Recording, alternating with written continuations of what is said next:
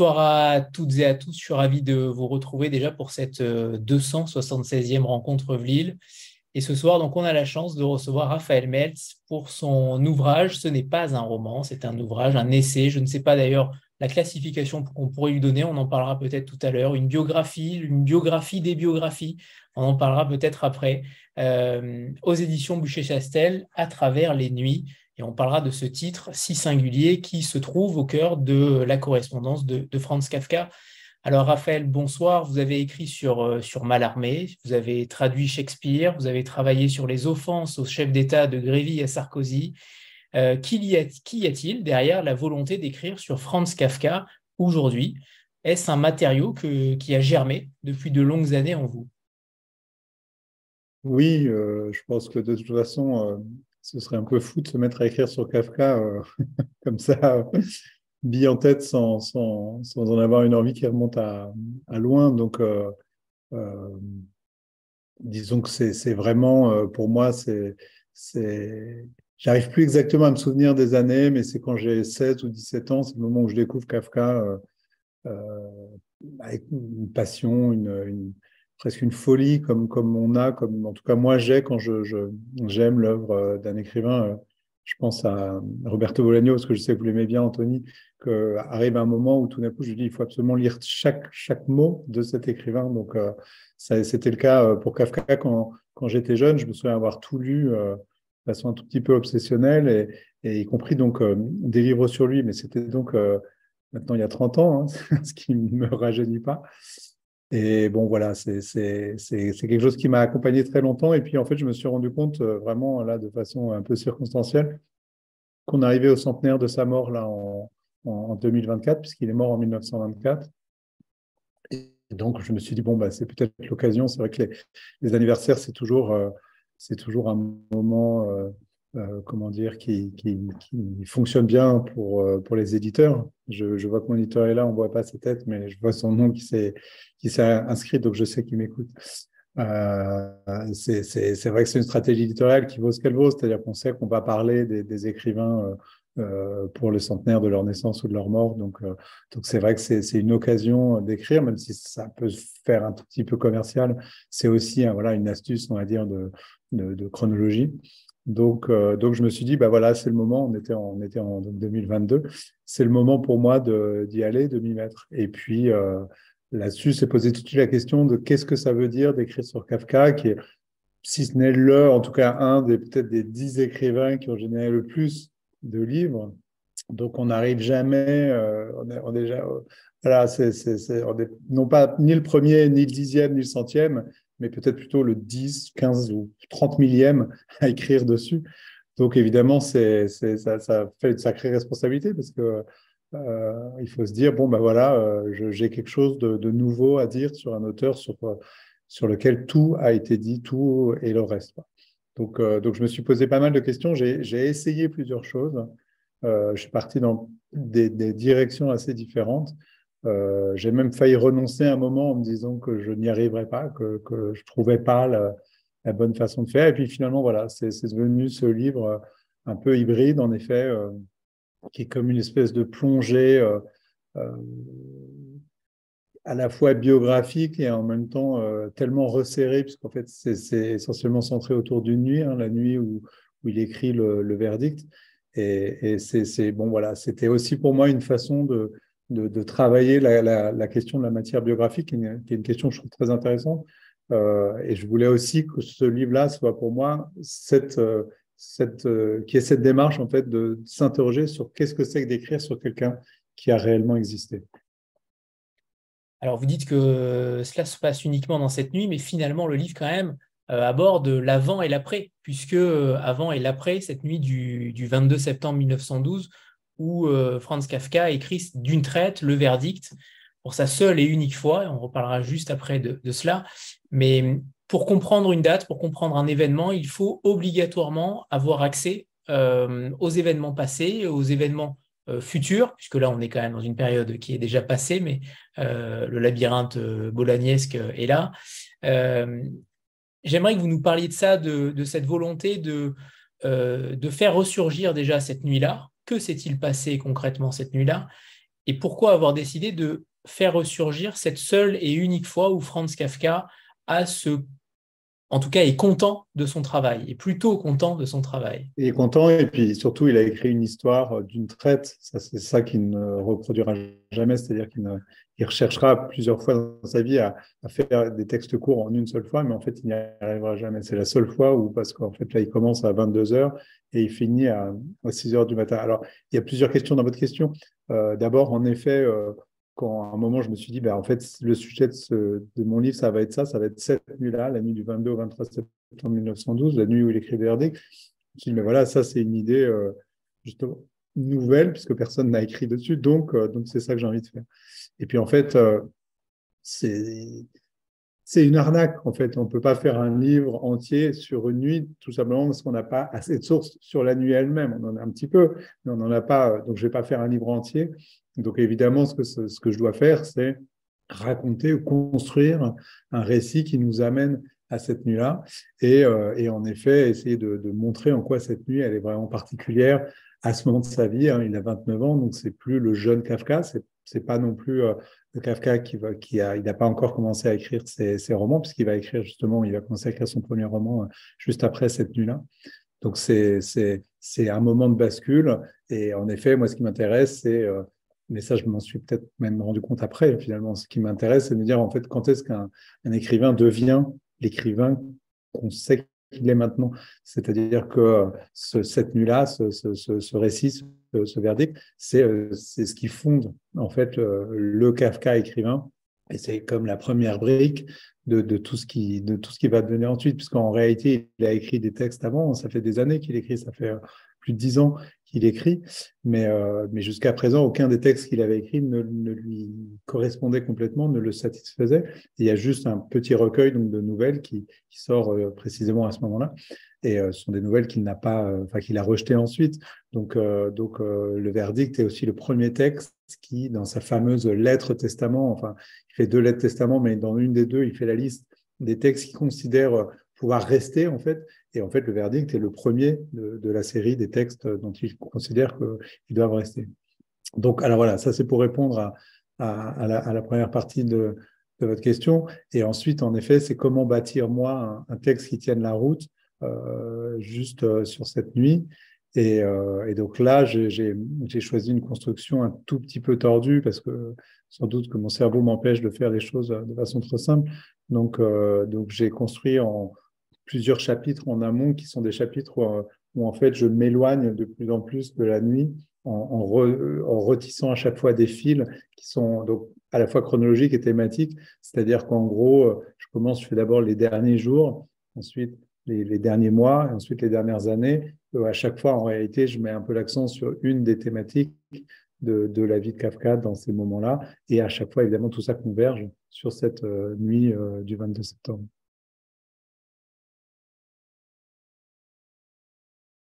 De vous. Il n'y a pas tant que ça de Raphaël Meltz dans l'ouvrage, dans ce qu'ont tendance à faire la plupart du temps euh, certains biographes, et vous tapez euh, clairement sur certains biographes, ou en tout cas vous euh, mettez l'accent sur certaines de leurs erreurs ou certaines de leurs fantaisies, on en parlera après, mais vous dites aussi dans les remerciements la difficulté de se confronter à lui, mais aussi la tendresse écrasante à lui ressembler. La tendance, pas la tendresse. J'ai de la tendresse pour lui aussi, mais là, c'est la tendance. Pardon, la tendance. Comment c'est à lui ressembler Qu'est-ce que ça veut dire concrètement? Est-ce que vous, vous euh, est-ce qu'il y a une certaine gémellité entre lui et vous aussi? Comment, comment vous l'expliquez? Non, ça serait prétentieux de parler de, de gémellité.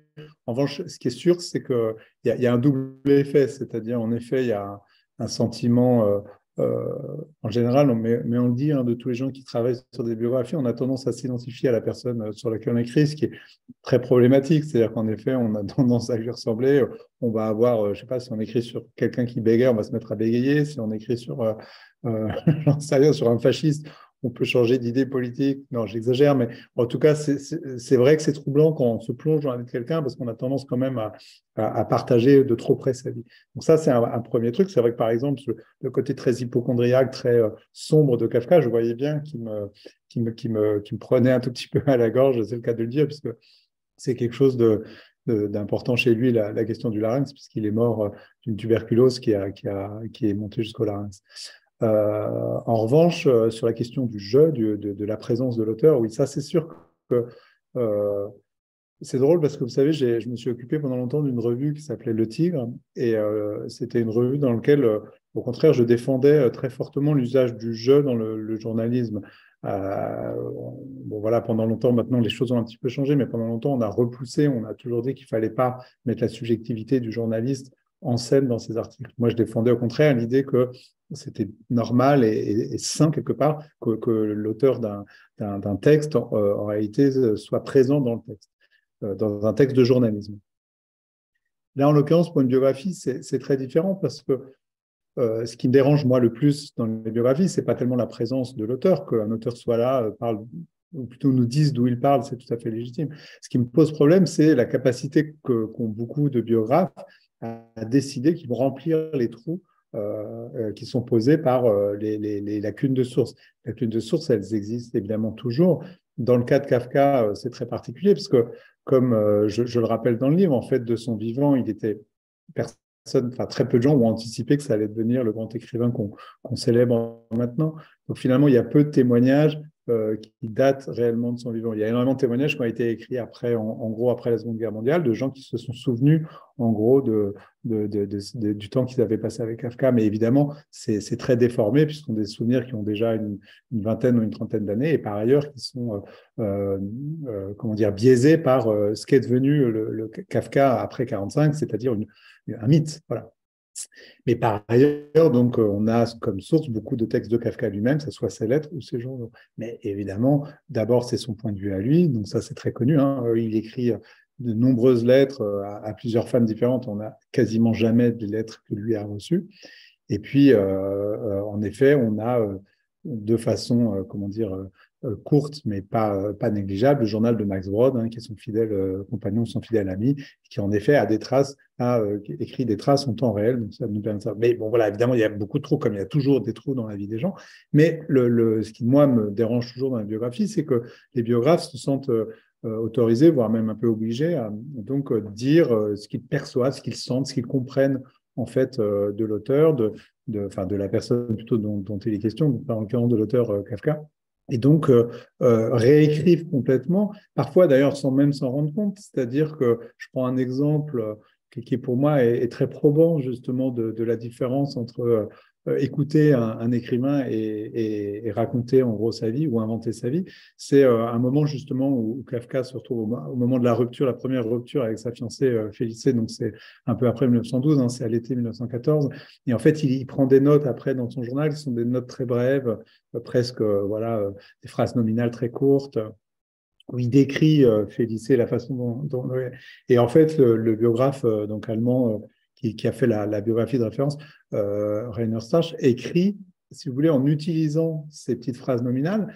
mais en, les reprenant à son compte, comme s'il était en train d'écrire une scène. Et en fait, ça semble la même chose, on peut dire quelque part, il ne triche pas, puisqu'en fait, il, utilise les mots de Kafka. Mais le simple fait de reformuler en disant Ah, mais Félicée avec les, avait les cheveux comme si, elle fit un regard, elle fit un regard comme ça, alors qu'en fait, Kafka a écrit juste regard comme ça. C'est pas du tout la même chose. Quand, Kafka prend une note, c'est une note, c'est un, une espèce de choc que lui ressent. Quand le biographe dit ah elle faisait des regards comme ça, il généralise quelque chose qui est juste un, un sentiment. Et puis surtout, en fait, c'est le point de vue de Kafka. C'est pas un point de vue du tout objectif. Or le biographe, lui, quand il raconte l'histoire, il est objectif l'histoire. Il nous donne le sentiment qu'on est en train d'observer la scène nous de, depuis notre point de vue de justement extérieur. Or, en réalité, c'est le point de vue intérieur de Kafka qu'il est en train de remixer. Et donc, voilà, moi, je voulais vraiment ne pas tomber dans ce, dans ce piège-là, dans ce panneau-là. Et donc, ça voulait dire, encore une fois, non seulement, évidemment, moi, ne, pas me, ne pas me mettre en avant, mais surtout, ne pas chercher à dire euh, ce qu'il ce que, ce n'y a pas, en fait. Tous les manques, tous les trous, euh, je ne vais pas les combler. Et par ailleurs, euh, bien rappeler que c'est Kafka qui parle et que c'est pas euh, une instance objective qui est en train de raconter quelque chose, c'est son point de vue sur les choses. Et c'est pour ça que moi, ça me semblait très important de bien montrer dans le livre, voilà, en fait, je cite Kafka, c'est-à-dire que c'est Kafka qui vous raconte l'histoire. Moi, mon, boulot, c'est presque comme un travail de montage. Je, vais chercher en fait ce que je veux euh, vous faire entendre, et à vous, lecteurs, d'entendre de, et d'écouter en fait Kafka qui vous raconte les choses, puisque de toute façon, ce que, ce que je vous raconte, c'est de son point de vue. Alors évidemment, quand il y a d'autres points de vue, ça arrive, il y a quelques moments où j'ai d'autres points de vue. Alors là, évidemment, je vais les, je vais les, je vais les citer parce que ça nous permet de, de, justement par la confrontation des différents points de vue, d'avoir plus d'épaisseur, on va dire, dans, la, dans, le récit de la scène. Mais, euh, mais voilà, en tout cas, euh, faire très attention à, à, respecter quelque chose qui est euh, je ne suis pas en train de, de vous, vous, donner à voir objectivement ce qui est arrivé à, ce, à, cet écrivain Franz Kafka, parce que ça, personne n'a le droit de le faire, personne ne peut le faire. Alors, en effet, je pourrais faire du roman. Il y a certains biographes qui font quasiment du roman. Enfin, c'est spectaculaire, qui inventent des choses et tout ça. Bon, alors évidemment, non, moi, je ne vais pas faire ça, mais en revanche, ce que je vais essayer de faire, c'est euh, vous faire entendre euh, ce que lui a raconté. Et en effet, c'est par le récit que moi, je reconstruis de, de, de ses propos, de ses... Euh, de ses souvenirs aussi, de, son journal, donc de ses lettres, et eh bien avec ça, j'essaye de vous le faire, euh, euh, de vous faire comprendre ce que lui a vécu de son point de vue. Qui se sont crus autorisés à disséquer la psyché de Kafka comme si c'était un objet leur appartenant. C'est cela? Oui, mais je, je comprends, enfin, je, je, comprends que les gens tombent dans ce, dans ce piège-là parce que ça donne très envie. Moi, j'ai dû me retenir euh, très souvent parce qu'en fait, on voit une phrase, on a envie de la commenter, on a envie de ah mais bien sûr, en fait là, il pense ceci. On ne sait rien ce qu'il pense, en fait, c'est juste il a écrit ça. Donc après, nous, chacun individuellement, on peut décider, ou alors en effet, moi, en tant que biographe, je peux dire, moi, ça me donne le sentiment que, mais le problème du, biographe, c'est que très vite, il se fait un peu embarquer par son, par son imagination, par son excitation, et il perd un tout petit peu justement cette rigueur. Et en fait, c'est toute la difficulté dans laquelle j'ai témoin de, il fallait que je reste très rigoureux, presque, presque obsessionnellement rigoureux, justement, toujours bien dire voilà ce qui est dit, voilà euh, ce qu'on sait, voilà euh, en termes de date, euh, où est-ce qu'on en est, ainsi de suite. Et en même temps, il fallait quand même que j'arrive à, construire un, récit qui soit, comment dire, prenant pour le lecteur. C'est-à-dire qu'il ne s'agit pas non plus de faire, je ne faisais pas une thèse en disant voilà, euh, il a dit ça à telle heure, ensuite il a dit ça à telle heure, et puis peu importe en fait le, le, le, le récit. Moi, je suis aussi en train d'écrire un livre, donc il faut que mon livre il fonctionne. Donc c'était ça la, la difficulté, le, le, jeu aussi, parce que c'était un plaisir de d'essayer de construire. Donc en effet, d'où cette idée dont je vous ai parlé de, de faire des cercles comme ça de plus en plus larges qui convergent tous vers le, le, même moment. Ça me permettait aussi, moi, de, travailler un peu sur une espèce de tension, que, comme un ressort qui se tend de plus en plus, euh, ou, comme si on tirait une, une, flèche de plus en plus loin, et puis à un moment, elle va, elle va partir. Donc voilà, c'était ça qui était intéressant, c'est que ma construction, j'étais complètement libre de, la, de, justement de la travailler autant que je voulais. En revanche, j'étais pas libre de d'intervenir, on va dire, sur ce que je n'avais pas, c'est-à-dire euh, le, les trous euh, par rapport à, ce que raconte Kafka. Et par exemple, la nuit, le récit qu'il fait de la nuit, c'est un texte extrêmement beau, ce qu'il écrit dans son journal le lendemain.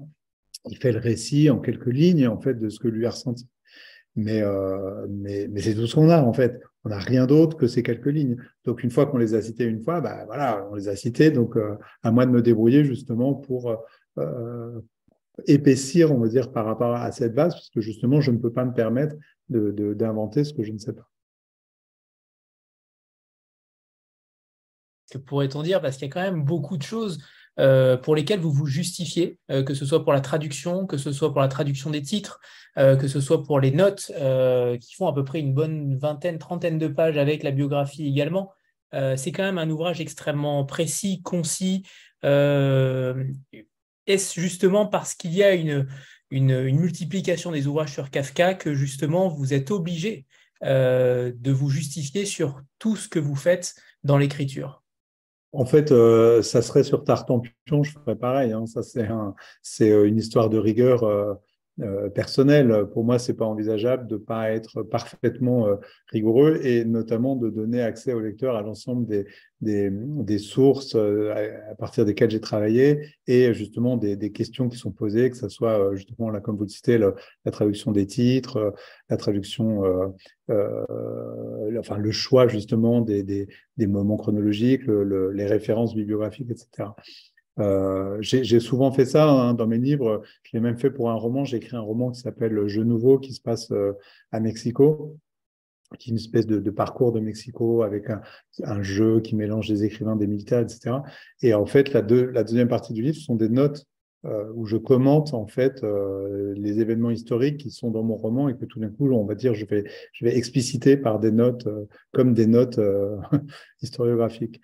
de la même façon, dans, la bande dessinée Des Vivants, donc, dont j'ai écrit le scénario avec Louise Moiti et avec des dessins de Simon Roussin, qui est une, bande dessinée qui était consacrée aux résistants du Musée de l'Homme, un des premiers réseaux de résistance en France. Euh, on avait fait ce travail aussi de, alors on avait déjà utilisé leurs propres mots aux personnages pour, euh, construire la bande dessinée, puis à la fin il y a un gros cahier de notes où justement on a aussi explicité de façon très détaillée à la fois notre méthode d'écriture et les sources et euh, les biographies des, différents personnages. Pour moi c'est très important parce que encore une fois, alors c'est vrai, tous les auteurs ne font pas ça, soit parce que ils pas envie qu'on repasse derrière eux, soit parce qu'ils ont ils pensent que leur talent suffit à emporter l'adhésion. Moi, c'est peut-être ma formation d'historien, j'avais fait des études d'histoire. Euh, pour moi, c'est impossible de citer quelque chose sans le, sans le sourcer. Donc, en effet, euh, je le source, mais c'est aussi très important pour moi d'expliciter ma, ma, méthode de travail. Et en effet, euh, là, dans le livre, c'est vrai que souvent, j'explicite ma façon de faire dans le livre lui-même. Euh, parce que je trouve que justement le fond et la forme sont liés, surtout dans cette, recherche euh, biographique euh, un peu particulière. Et puis, alors, ce qu'on n'a pas dit, c'est que justement, dans les enjeux qui étaient très, très importants pour moi aussi, c'était la question de la traduction de Kafka. Parce que, en fait, en français, aujourd'hui, on ne peut pas lire un seul Franz Kafka. différentes personnes ont traduit différents textes de Kafka. Il y a personne n'a eu ce que je peux comprendre, puisque c'est quand même beaucoup, beaucoup de, textes, mais personne n'a fait une édition complète de, l'ensemble des deux œuvres de Kafka euh, avec le même traducteur. Donc, euh, donc euh, il y, a, y, a, ces voix un petit peu multiples qui, moi, me posaient problème, surtout que voilà, certaines choses me semblaient bien traduites, d'autres un peu moins bien. Et donc, j'ai demandé, ça a été une des, premières demandes que j'ai faites à Haters, de, pouvoir travailler avec euh, quelqu'un qui traduirait l'ensemble en fait des textes de, Kafka que j'allais choisir pour que le Kafka qu'on entende dans mon livre soit le même et non pas multiple. Donc, j'ai eu la chance de travailler avec Odile Demange, qui est une traductrice qui traduit de l'allemand, mais également de l'anglais. Et donc, on a, on a passé beaucoup de temps ensemble, puisque donc moi, j'avais j'avais d'abord travaillé à partir des, textes en français que j'avais de Kafka, puis après, on a dû chercher les textes d'origine en allemand. Et puis donc, euh, là, elle, les retraduisait. Et puis parfois, moi, je, dialoguais avec elle aussi pour, euh, en lui disant euh, ce que moi je ressentais, ce que je comprenais à la fois d'un point de vue, on va dire, global, puisque j'avais la vision globale de, de, Kafka, puisque je, venais de tout relire, donc j'avais bien tout en tête. Et puis aussi, comme moi, en, tant qu'écrivain, comment moi j'entendais en fait ce que Kafka cherchait à dire à ce moment-là, ou comment il le disait. Et c'est vrai que du coup, voilà, il y avait un dialogue entre elle et moi, qui était un dialogue passionnant. Moi, je ne suis pas euh, germanophone, donc, euh, donc je restais euh, un petit peu extérieur, mais en revanche, à force de pratiquer Kafka, j'entendais quelque chose de, de, lui. Et j'étais, comment dire, très, très attaché à cette question de la retraduction et cette question de, du Kafka que, que moi, je crois percevoir et que je veux pouvoir transmettre aux lecteurs français. travailler la matière euh, brute avec les répétitions, avec toutes les aspérités, sans jamais gommer euh, ce qu'écrivait Kafka. Ça fait partie aussi du processus euh, de traduction. Oui, c'était drôle parce que Odile, bonne traductrice, très professionnelle, me disait Oui, mais là, on pourrait utiliser un synonyme pour éviter de se répéter. Et je disais, ben non, parce qu'en fait, c'est le journal de Kafka, donc il utilise deux fois le même mot, parce que voilà, quand on écrit un journal, on écrit deux fois le même mot. Donc, ben, il faut, c'est très important au contraire de, de, garder le fait qu'il utilise deux fois le même mot. Et euh, donc, on ne va pas utiliser de synonyme. Et, euh, et voilà, c'est toute la tension, on va dire, qui existe, la différence qui existe aussi quand on traduit une œuvre et qu'on doit peut-être lui donner une certaine fluidité. Et puis moi qui utilisais ces extraits, euh, où je voulais justement qu'on soit parfaitement dans l'état d'esprit dans lequel est Kafka au moment où il les écrit ou dans ses lettres. Et donc pour moi, c'était très très important d'être le plus fidèle possible, y compris d'ailleurs, c'est très intéressant, il y, a, il y a un moment assez incroyable justement dans, le, dans le, lendemain de la nuit du 22, donc le 23 septembre, quand il reprend dans son cahier euh, euh, le, récit de, de, sa nuit, donc il cite une série d'auteurs auxquels il a pensé quand il écrivait le verdict. Et puis, en fait, dans une parenthèse, il cite euh, Franz Werfel, qui est un jeune euh, poète euh, qui est très à la mode, qui a une dizaine d'années de moins que lui et qui commence à avoir énormément de succès, donc alors qu'il a tout juste 20 ans. Quoi. Et Kafka, bon, ils ont une relation justement un peu complexe, un peu. Kafka est quand même quelque part son aîné et tout ça, mais en même temps, le jeune Franz Werfel fait un peu feu de tout bois quand ça justement se libérait un peu de, ce groupe qui était formé par Brod, Kafka et, et, a volé de ses propres ailes. Et donc en fait, Kafka met entre parenthèses juste un mot, un infinitif, après avoir cité son nom. Et en fait, on ne sait pas exactement ce que ça veut dire. Ça peut vouloir dire éliminer, ça peut vouloir dire écraser. Euh, euh, et c'est incompréhensible, en fait. On ne sait pas ce qu'il ce veut dire à ce moment-là. Et donc, il y, a des, il y, a des, traducteurs qui ont traduit ce passage, qui ont tout simplement enlevé cette parenthèse parce qu'ils ne savaient pas euh, ce, que, ce, que, ça voulait dire. Donc, en effet, moi, non seulement euh, on, l'a gardé. Donc avec Odile, on a choisi pulvériser, pulvériser parce que je pense qu'il y a quelque chose qui, s'exerce à ce moment-là dans l'idée qu'il veut euh, montrer que quelque part il a réussi à, donc écraser ou exploser euh, Verfel, avec qui il est dans une espèce de sourde tension et, opposition. mais justement, du coup, immédiatement, je commente en fait en disant, ben voilà, en fait, le, le verbalement, c'est ça. Euh, ça a été traduit de telle façon ou de telle façon, ou pas du tout traduit, euh, parce qu'en fait, on ne sait pas exactement. Mais ce qui est très important pour moi, c'est justement de, dire, bah voilà, on ne sait pas ce qu'il a mis dans son journal, mais pourtant, il l'a mis. Donc, euh, c'est ça aussi, les carnets d'un écrivain, les lettres d'un écrivain elles sont parfois obscures. Il y a certaines phrases, parfois aussi, il dit dans une même lettre, il dit quelque chose, puis son exact inverse. Donc, on ne comprend pas. Mais c'est vrai que ce serait trop facile de lisser un peu tout ça pour le rendre euh, voilà, plus, plus propre et plus euh, euh, facile à lire. Non, pour moi, c'était très important de garder voilà, les problèmes, on va dire, qui sont posés par l'écriture un peu brutaliste, hein, qui est celle d'un journal ou d'une lettre. Les mots sont extrêmement précis, choisis. Les phrases sont la plupart du temps très courtes. On est quasiment sur une écriture dactylographiée. c'est extrêmement euh, intense et en même temps parfois banal. Euh, justement, vous avez fait en effet, je pense, le bon choix de traduire tout et tous les mots, puisque chacun, j'imagine, a son importance. Oui, oui, oui, euh, c'est une écriture qui est très étonnante, Kafka, parce que c'est une écriture qui est en effet très resserrée et qui arrive à, avec, c'est assez simple. Je veux dire, c'est pas, c'est pas en effet des longues phrases très complexes, mais, mais, euh, en effet, vous le dites très bien, c'est très précis et surtout, il y a une puissance qui s'exerce. C'est vraiment, voilà, je mime le coup de poing parce qu'il y a, y a quelque chose de l'ordre de l'extrême de puissance très resserré. Quoi. Et, euh, et c'est vrai que pour moi, c'était très important qu'on arrive à, à, rendre, euh, à rendre ça en français. Je, bon, je vais pas citer les différentes traductions pour les commenter, mais c'est vrai qu'il y a certaines traductions qui ont tendance un tout petit peu à, à, à fadir pardon, Kafka, à le rendre plus, quelque part plus lisible, mais du coup plus, euh, plus, euh, plus propre, quoi, plus sage. Et en fait, c'est un peu rugueux, c'est un peu, mais, mais en revanche, c'est extrêmement puissant. Et moi, je voulais, voilà, je voulais euh, ressortir cette puissance. Je parle même pas des, anciennes traductions hein, de de qui ont fait couler beaucoup d'encre parce que Alexandre Vialat, le, premier traducteur, enfin un des premiers traducteurs de Kafka, enfin le premier, oui, en l'occurrence euh, chronologiquement, euh, en France, euh, a, réécrit complètement Kafka à sa sauce. Et en effet, pendant très longtemps, on a eu une, une lecture en France qui était biaisée parce que c'était celle que Vialat avait imposée aux au lecteurs français. Elle n'était pas bonne. Mais depuis, évidemment, il y a eu plein de retraductions.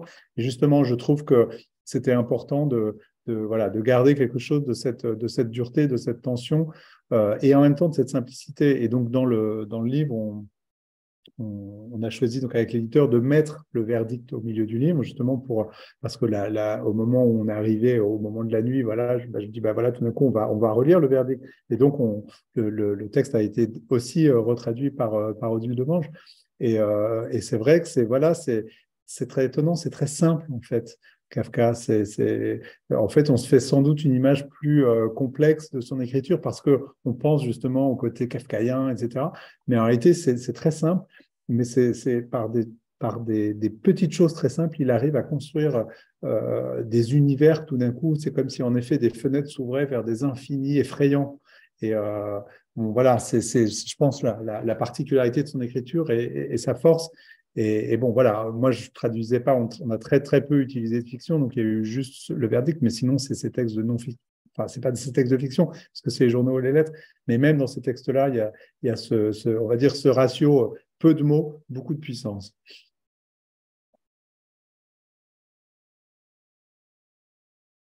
Oui, bonsoir, euh, bonsoir tout le monde, bonsoir Raphaël. J'avais une question peut-être un petit peu plus personnelle. à, l'instar des, biopics au cinéma, les, acteurs ou les réalisateurs sont très longtemps, en tout cas plusieurs semaines, voire plus, euh, auprès d'un, de, quelqu'un de connu, hein, donc d'un personnage, si on, peut dire, d'une personne, d'une personnalité. Et euh, je me pose la question aussi, euh, quand, on, quand on écrit sur quelqu'un de connu, je me pose la question suivante, c'est qu'est-ce que finalement, qu'est-ce qui reste en vous de Kafka? euh, aujourd'hui? Qu'est-ce que vous pourriez dire euh, là-dessus? Euh, Parce que c'est aussi une question, je pense, peut-être particulière aussi par rapport à Kafka. Vous le disiez à l'instant, on s'en fait aussi tout un monde, mais il y a aussi tout un univers. Et finalement, qu'est-ce que vous gardez, vous, en, vous, après avoir écrit ce livre? Alors, je pourrais, dire plusieurs choses. Déjà, ce qui était très étonnant, c'est que je me souviens qu'il arrivé un moment où j'avais remis le, le, manuscrit à, l'éditeur, et puis donc j'attendais qu'il le lise et, qu'on retravaille dessus. Et en fait, ça faisait euh, à peu près six mois où je travaillais euh, toute la journée euh, sur Kafka, c'est-à-dire du matin jusqu'au soir, je ne faisais que ça. Quoi. Et quand je dis que ça, c'est que ça, que ça, que ça. C'est on devait passer sa journée à, dialoguer, à chercher, à écrire. Et tout d'un coup, en cafard, ça va. Voilà, enfin, ça, c'est ce que vous dites parce que vous me voyez comme ça maintenant, mais vous ne m'avez pas vu à ce moment-là où je devais ressembler un petit peu à un cafard blême. Et, euh, donc, euh, et donc, à un moment, en fait, je, je, je, je passe devant mon bureau et je vois euh, des piles, parce qu'évidemment, j'avais des piles de, de, livres, tout. Bon, voilà. Et, tout d'un coup, je me suis dit, mais ça fait trois ou quatre jours que je n'ai pas ouvert un, un, texte de Kafka, un livre de Kafka ou quelque chose sur lui et tout. Ça fait quand même du bien de ne pas, de pas être avec lui. Quoi parce que c'est vrai que c'était un peu, euh, c'était un peu étouffant. Et c'est vrai que quand j'ai quand j'ai fini le livre, après avoir corrigé pour la dernière fois les, troisièmes épreuves et que c'était terminé, ça partait, euh, ça partait à l'impression. Je me suis dit ouf, j'ai rangé. Et c'est vrai que ça, c'est un peu, on va dire, le paradoxe de, cette situation, c'est que c'est que alors que c'est un écrivain que, que, que j'adore, qui était vraiment un écrivain très très important pour moi, j'ai eu vraiment un trop plein quoi un, sentiment un peu de dégoût. Et, c'est vrai que je ne, là, je n'imagine pas lire du Kafka avant, longtemps parce que, euh, parce que voilà, j'ai besoin de reprendre un peu d'air, de, de, le remettre un peu à distance. Donc c'est vrai finalement ce que, ce que je disais tout à l'heure, et cette question de Sandra qui d'ailleurs a disparu, j'ai l'impression, entre-temps. Euh, ah non, non, elle est là, oui, oui, en fait, les fenêtres changent de place. Euh, c'est vrai que non, ce que, ce que je disais, c'est qu'on a tendance à, quand on, écrit la vie de quelqu'un, on a tendance à un petit peu s'identifier à lui, à être trop proche de lui et tout. Moi, je trouve ça un peu étouffant.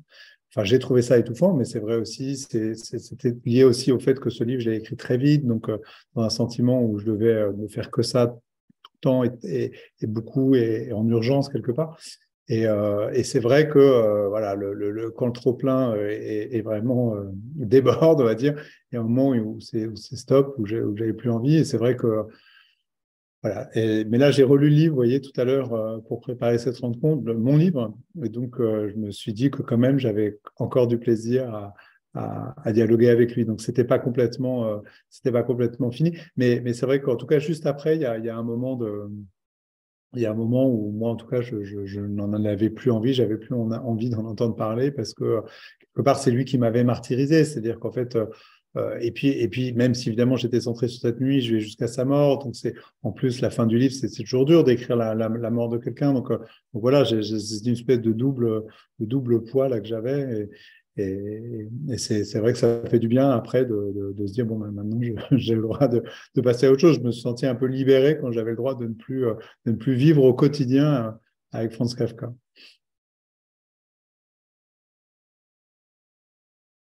Sur euh, la possibilité que Kafka nous ait tous dupés en réalité avec son journal. Est-ce qu'il est possible que son journal ne soit qu'une grande métaphore et qu'au final, euh, rien ne soit euh, véritablement comme il l'écrit? Est-ce que quelqu'un a peut-être travaillé là-dessus Je ne sais pas. Ou au contraire, il y a des preuves matérielles qui, prouvent que ce n'est pas envisageable? Disons que, ouais, en fait, ça serait beau si on n'avait qu'un journal comme ça et, et qu'on n'avait aucune autre trace. Mais on a quand même pas mal d'autres traces euh, euh, sur lui et de lui. Donc, en, réalité, tout est assez facilement euh, recoupable et vérifiable. donc, donc, malheureusement, tout ce qui est dans son journal, ou heureusement d'ailleurs, parce que c'est quand même une vie qui est incroyable, qui est passionnante et qui est en effet très particulière. Mais notamment, justement, je vous parlais de Max Brod. Alors Max Brod a beaucoup écrit sur Kafka après sa mort, donc on peut toujours se dire qu'il aurait pu éventuellement reconstruire euh, pour jouer, euh, on va dire, à la demande de son ami qui lui aurait dit, écoute, après ma mort, tu continueras à faire comme si euh, tout ce que j'ai raconté est vrai. Mais c'est vrai qu'on a son journal, donc on a le journal de Brod aussi qui, qui est daté en, temps réel. Donc ça, ça, ça, voudrait dire un travail de faussaire vraiment très très bien mené en amont euh, avec deux personnes qui écrivent en même temps, aux mêmes dates, euh, des choses fictives pour, que, pour nous duper ensuite. J'ai du mal à le croire. Et puis, il y, a, en plus quand même beaucoup de lettres. Puis surtout, ça voudrait dire que toute sa vie aurait été entièrement fictionnelle et qu'il n'aurait pas du tout eu de vie réelle, puisqu'on on n'a pas de, on n'aurait pas eu d'autres récits.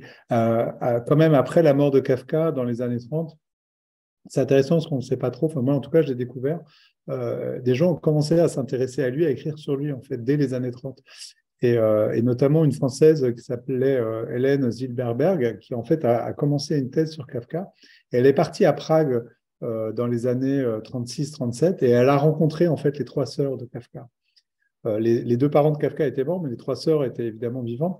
Et donc, elle, les a fait parler. Donc, c'est une histoire qui est, complètement, complètement tragique, enfin, je rappelle dans le livre d'ailleurs. Tous les proches de Kafka, sauf ceux qui sont partis avant 39, en fait, tous les proches de Kafka, qui étaient quasiment tous euh, juifs, ont, tous été exterminés par les nazis. Euh, donc, en l'occurrence, ces trois sœurs sont mortes euh, dans les camps d'extermination pendant la guerre. Et donc, du coup, ce, ce, récit qu'on a dans les années 30, euh, fait par Hélène Zilberberg, c'est très précieux parce qu'en réalité, c'est les, très maigres souvenirs, on va dire, de première main qu'on a de, de, la famille euh, Kafka, de la même façon que le, livre de, Max Brod, qui date de 1937, la, première biographie de Kafka de, de 37, euh, euh, donne la parole à la mère de Kafka qui raconte pas mal de choses sur, euh, sur l'enfance de Kafka. Donc heureusement, en fait, on a ces traces, mais ce que je veux dire, c'est que voilà, ça n'aurait pas été possible de, construire totalement euh, la fiction de ce... De, de cette personne, même si c'est moi qui dois couper, je crois, mon, WhatsApp. Je vous laisse poser la question suivante. Brod, et évidemment, on va en parler. Est-ce que finalement, ce ne serait pas le personnage principal d'À travers les nuits? Parce que, euh, est-ce que finalement, est-ce que euh, Kafka aurait été Kafka sans Max Brod? Puisque c'est son meilleur ami qui, sans qui rien n'aurait peut-être pu exister, puisqu'il le cite euh, une première fois dans une revue, je crois que c'est une revue ou un journal, je ne sais plus, euh, sans qu'il ait publié euh, un seul texte, ce qui paraît totalement absurde, kafkaïen, mais c'est plutôt surprenant. Est-ce que est-ce que c'est pas aussi un hommage à Max Brod que vous faites en, retranscrivant un petit peu tout ce qu'il a pu faire et tout ce qu'il a pu mystifier aussi, puisqu'il a beaucoup lissé la vie de Kafka? Ouais, en fait, en tout cas, pour moi, c'était important de le regarder là aussi parce qu'on a un siècle d'écart, enfin un peu moins d'un siècle dans le cas de Brod, mais euh, on a plusieurs décennies d'écart. C'était important de porter un, regard sur lui qui soit euh, un peu neutre, on va dire, euh, sorti des passions qu'a que, générées et qu'a qu produites euh, Brod dans les années 30 aux années 50. leur amitié était quand même particulièrement belle, euh, troublante, parce qu'en effet, ce sont deux personnes très différentes. Hein. Max Brod, c'est un, c'est un, bonhomme pas très sympathique, euh, espèce de dragueur un peu mondain, euh, qui écrit des livres vraiment pas très intéressants. Voilà, qui, qui, qui, qui, il n'a pas grand-chose qui est très sympathique, mais il y a quelque chose qui est très sympathique chez lui, c'est qu'il est très ami avec Kafka et que Kafka a, énormément d'amitié pour lui, beaucoup d'admiration justement parce qu'il est tout ce que lui, Kafka n'est pas. C'est quelqu'un qui a confiance en lui, qui justement euh, euh, va de l'avant, euh, écrit énormément sans se poser la moindre question. Kafka a beaucoup d'admiration pour les, les, textes que Brod publie, alors qu'aujourd'hui, ça nous semble impossible, etc. Bon.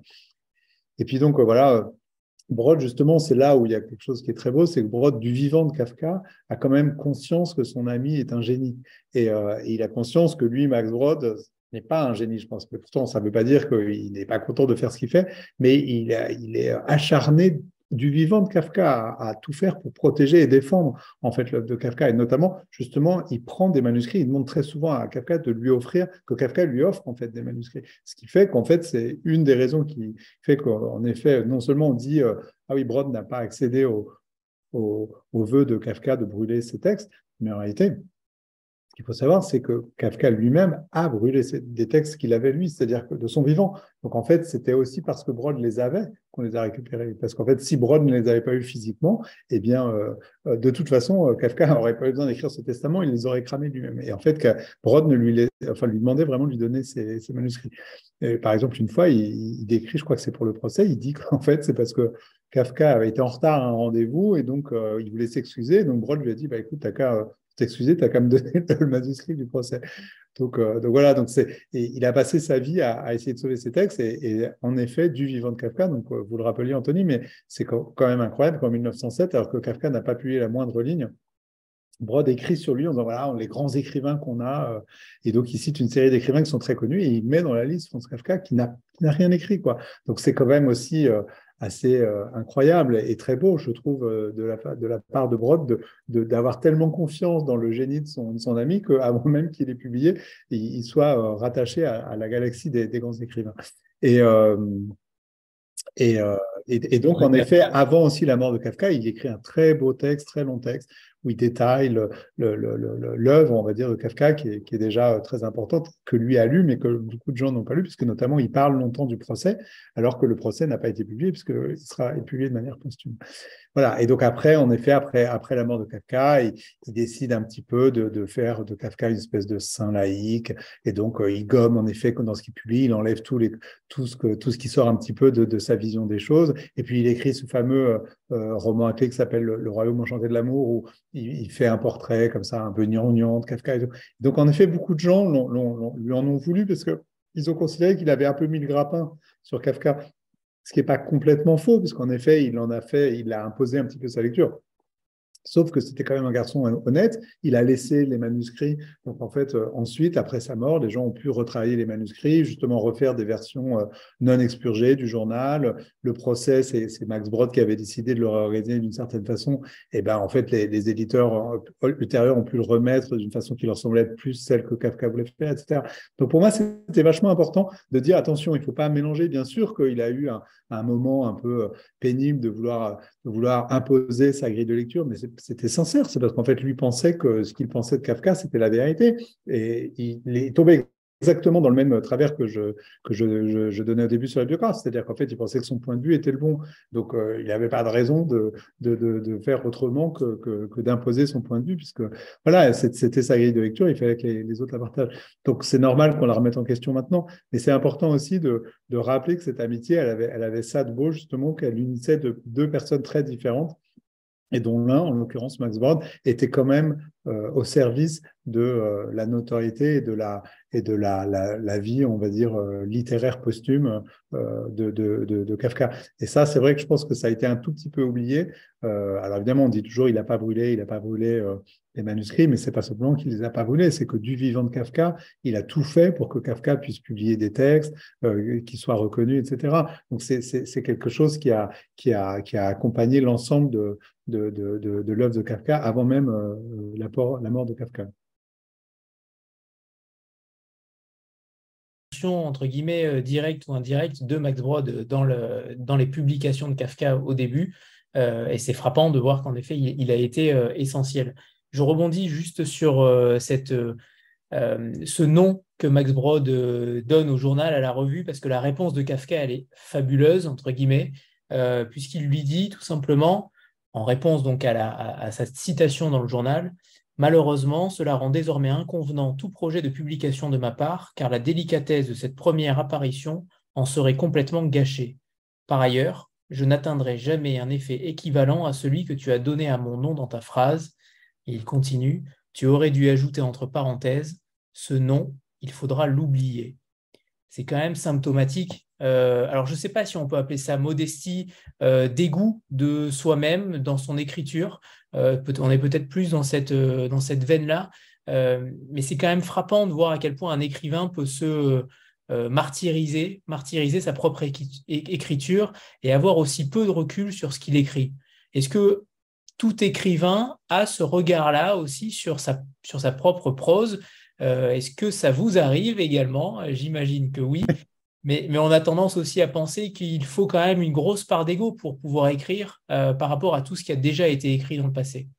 Oui, oui, mais d'ailleurs, c'est, je pense, euh, ça qui est, qui, est, qui est, frappant chez Kafka, c'est qu'il a un énorme manque de confiance en soi, une très forte capacité à s'auto-délégitimer, mais en même temps, il a un élan créateur très fort. En fait, il, s'y remet tout le temps, il a tout le temps envie de, de, d'écrire, il a tout le temps envie de, de, de, de, de recommencer, d'y arriver. Euh, euh, et en effet, c'est dual en fait. C'est un manque de confiance et en même temps une confiance très forte qu'il a dans l'idée que euh, finalement ce qu'il pense devoir trouver, euh, il faut qu'il le trouve. Et, et d'ailleurs, c'est une des raisons qui fait que beaucoup de ces textes, il ne, il ne voulait pas qu'ils soient publiés. C'est parce qu'en fait, il pensait toujours que, enfin, c'est mon interprétation là justement, moi, ce que je ressens, c'est qu'il pensait toujours qu'il pourrait faire mieux, qu'il pourrait enfin atteindre ce qu'il avait, euh, euh, ce qu'il pensait avoir au fond de lui.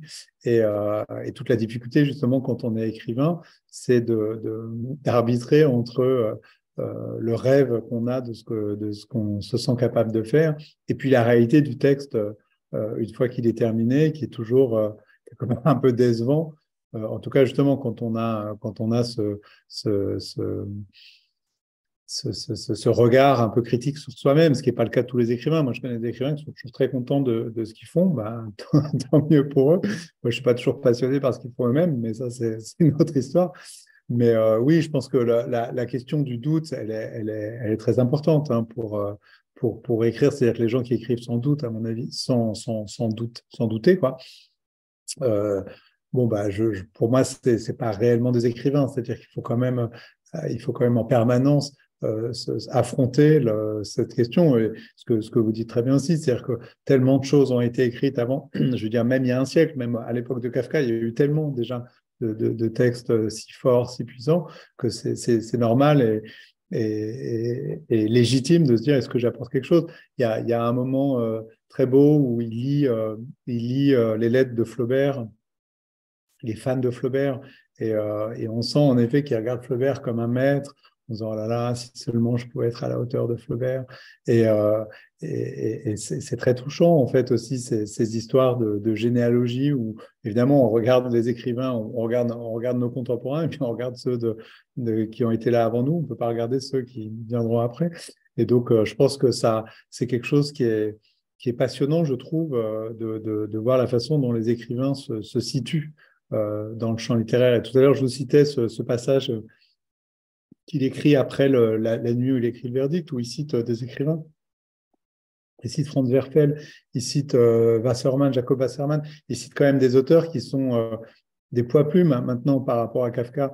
Et ce qui est drôle, c'est que lui, évidemment, il n'a pas conscience du fait qu'il est dans une autre catégorie que lui, que lui sera considéré comme un génie incroyable, mondial, justement, et bon, voilà, c'est aussi tout ce côté un peu particulier. Alors justement, on, l'a beaucoup dit pour Bolagno, on l'a dit pour Pérec aussi, ce sont des écrivains qui aussi, après leur mort, deviennent un peu des mythes.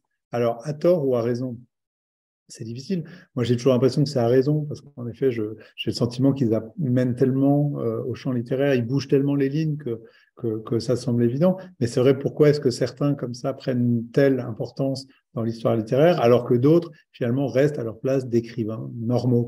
Ça, je trouve c'est une question, euh, euh, enfin, en tout cas, moi qui me passionne, mais à laquelle on n'aura jamais de réponse. En, France, mais euh, c'est pas pour tout de suite. Euh, vous écrivez également, euh, alors je sais plus si c'est vous ou Franz Kafka, puisque maintenant je me perds à travers vous, mais je crois que c'est lui qui disait réussir à écrire plutôt qu'à publier. c'est intéressant aussi ça, parce qu'en 2023, on a du mal à imaginer cela, c'est totalement l'inverse aujourd'hui qui se passe. il y a beaucoup d'auteurs, il y a de plus en plus d'auteurs. Euh, et vous avez un regard euh, singulier aussi sur la chose. Et, je rebondirai tout à l'heure sur ce que vous avez dit aussi sur, euh, je crois que c'était dans la revue Le Tigre, où vous parliez de, du rôle de la photo, où vous disiez qu'en effet, on voyait davantage les photos des écrivains plutôt que leurs livres. je vous citerai tout à l'heure sur une longue tirade qui, m'intéresse particulièrement. Mais, Alors ça, c'était pas dans le titre, c'était au moment de la sortie de, mon roman Jeu Nouveau, justement, au tripode. Mais, mais oui, oui, je pense que c'est moi ce qui me touche aussi beaucoup chez Kafka et qui, à mon avis, devrait servir de modèle à beaucoup d'écrivains, c'est que cette obsession justement de l'écriture, parce qu'en fait, il met la littérature au-dessus de tout, il est, il est euh, euh, plongé dedans et il ne vit que pour ça, même s'il a un, boulot alimentaire à côté. Et d'ailleurs, c'est un, une complication pour lui justement de, ne pas être entièrement libéré par rapport euh, au temps d'écriture. Mais justement, en fait, la littérature, ça n'est pas la publication, c'est deux choses très différentes.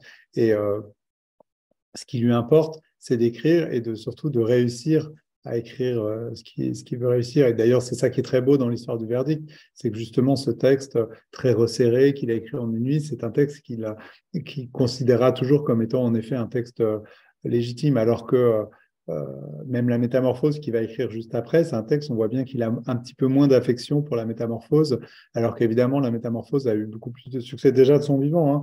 Déjà de son vivant, c'est un, texte qui a, pas mal fait parler de lui. Et puis évidemment, après sa mort, c'est devenu un texte euh, complètement mythique. Mais euh, donc il fait la métamorphose et puis donc euh, il écrit aussi le, son premier, le premier de ses trois romans qui s'appelle donc le, Disparu. Et là en fait il arrête au bout de plusieurs mois et en fait il dit ben non en fait ça ne va pas, c'est pas, ça ne fonctionne pas, ce roman ne fonctionne pas. Donc j'arrête, je, le mets de côté, je ne publie pas. Quoi. Et ça sera pareil quand il va écrire le procès, et ça sera pareil quand il va écrire le, le château. À chaque fois, il a le sentiment que que c'est pas suffisamment réussi pour euh, mériter de publier. Alors, on peut noter qu'en fait, il accepte plus volontiers de publier des textes courts que des textes longs. Sans doute parce que justement, dans, euh, il trouve qu'il y a une unité dans les textes courts qui, lui permettent, qui lui donne le sentiment que ça va, en fait, quelque chose fonctionne. Et en fait, les romans, comme c'est quand même un peu énorme, il a toujours le sentiment que c'est inabouti, il faudrait reprendre parce qu'il y a beaucoup plus de textes. Et donc, en effet, il, il ne publiera jamais de, de textes longs de son vivant. Mais euh, oui, c'est une leçon incroyable. C'est-à-dire que quand on pense justement à ce, que, ce qui est devenu euh, l'œuvre posthume de Kafka et quand on voit ce que ce qu'a été l'œuvre publiée de son vivant, c'est presque rien en fait. C'est des tout petits livres minuscules. Et, euh, alors qu'aujourd'hui, on publie donc le, moindre de ses dessins, le moindre, la moindre de ses lettres, la, la, moins intéressante possible, elle sera publiée. Donc il y a, y a évidemment une discordance très drôle euh, entre le, son, exigence à lui et puis le fait que justement, euh, devenu un mythe, euh, on considère que tout maintenant, tout ce qu'il a fait doit être publié, mais c'est normal puisque on a envie en fait, en effet, de, se replonger dedans. Mais c'est vrai que je trouve que c'est un exemple, un exemple à suivre de, mettre plus haut que tout non pas la publication, mais l'écriture. Et c'est vrai que, euh, voilà, je, pense que aujourd'hui, euh, le champ, euh, le champ littéraire français mais mondial a beaucoup de mal à, mettre les choses dans cet ordre-là et va plus se préoccuper de la question de la publication que de la question de, de la littérature de Kafka, il me semble, sur le fait que évidemment quelqu'un d'autre ne serait évidemment pas publié en l'état euh, c'est parce qu'il s'appelle Kafka aussi que toute matière est, bonne à, éditer ou à publier. Euh, je, reviens sur la notion de travail, puisque pour lui, l'écriture est un travail. Vous le dites, ce n'est pas un plaisir, c'est un travail. Et c'est pour ça que je suis surpris que vous disiez qu'il mettait la littérature au-dessus de tout. Euh, est-ce que le travail, la valeur travail-écriture est peut-être celle-ci? Est-ce que pour lui, il a en effet un travail alimentaire à côté, mais il a véritablement deux travails? Oui, c'est-à-dire qu'en fait, je me suis rendu compte, et ça m'a frappé, qu'il utilisait très souvent le mot travail pour désigner son écriture, qui est un mot qu'on utilise rarement euh, euh, quand on est écrivain, parce qu'en effet, justement, on, utilise plutôt le mot travail pour parler de, ce qui nous semble être plus alimentaire. Mais, mais en effet, lui voit vraiment l'écriture comme un, comme un travail, comme un, alors peut-être qu'il envisageait le travail dans son étymologie euh, latine, tripalium, instrument de torture peut-être dans ce sens C'est-à-dire que c'est sûr que ça le faisait souffrir aussi beaucoup la, difficulté euh, que représentait l'écriture, mais, euh, je crois plus, sérieusement qu'en effet, euh, c'est quelqu'un qui, est, extrêmement sérieux et qui veut justement travailler. En fait, c'est pas le côté A, l'inspiration, le poète, le talent, c'est le travail. J'ai besoin de me mettre à ma table de travail, j'ai besoin de travailler pour arriver à quelque chose. Et, là aussi, pour moi, c'est une leçon à, retenir, c'est-à-dire qu'en effet, euh, euh, il faut travailler pour écrire. C'est pas pas juste euh, c'est pas juste une blague quoi. C'est pas juste un, passe-temps. C'est pas juste un plaisir. C'est aussi justement une souffrance. Cette, phrase que, j'aime beaucoup dans deux films de Truffaut où il dit c'est une joie, une souffrance. je trouve que l'écriture c'est ça. en tout cas, moi je la ressens comme ça. C'est une joie, une souffrance. C'est-à-dire qu'on peut pas ne pas dire que c'est ce travail particulier qui est d'être face à un texte et de, le reprendre, d'essayer de, le faire euh, euh, fonctionner alors qu'il ne fonctionne pas ou de l'améliorer quand on trouve qu'il n'est pas assez bien écrit et tout ça. En effet, c'est du travail. Et, euh, et c'est vrai que quand Kafka va voir, euh, parce qu'il y a une scène que, je raconte dans le livre où il va voir euh, Rudolf Steiner et donc il lui explique, il dit mais en fait j'aimerais bien pour rejoindre dans ce mouvement qui est la théosophie, mais j'ai déjà un problème parce que j'ai deux en fait, j'ai deux travaux, enfin deux, deux activités, donc j'arrive pas déjà, ça me prend trop de temps mon travail au bureau et puis mon travail d'écriture, donc je pourrais pas me rajouter une troisième, une troisième contrainte. Mais en gros, en fait, il espère que Steiner va lui dire, mais en fait, laissez tomber le, boulot alimentaire. Et, enfin, là, pour le coup, c'est moi qui interprète, hein, je le dis encore. Euh, mais ce que je ressens, c'est qu'en fait, il, chercherait à, ce qu'on lui dise, mais en effet, l'écriture doit être ton seul et unique travail. Et, euh, et Steiner ne lui dit pas ça, et donc du coup, cet, entretien ne, lui sert à rien. Mais, euh, mais, oui, oui, je pense que voilà, la, question de l'idée que l'écriture est un travail, je trouve que si on prend le travail dans le sens noble et, pas seulement le, tripalium, mais euh, c'est vrai que c'est c'est quelque chose justement quand Max Brod, Max Brod, il pond des textes comme ça, attire la rigueur, qui, qui, sont vraiment euh, bâclés quoi à mes yeux. Et en effet, Kafka, lui, il peut obsessionnellement revenir sur un texte en disant ça va pas, il faut le reprendre, et ainsi de.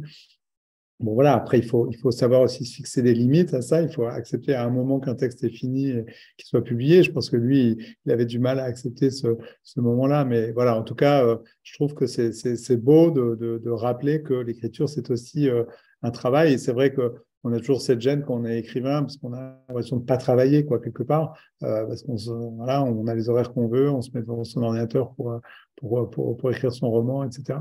Mais en fait, c'est c'est du travail.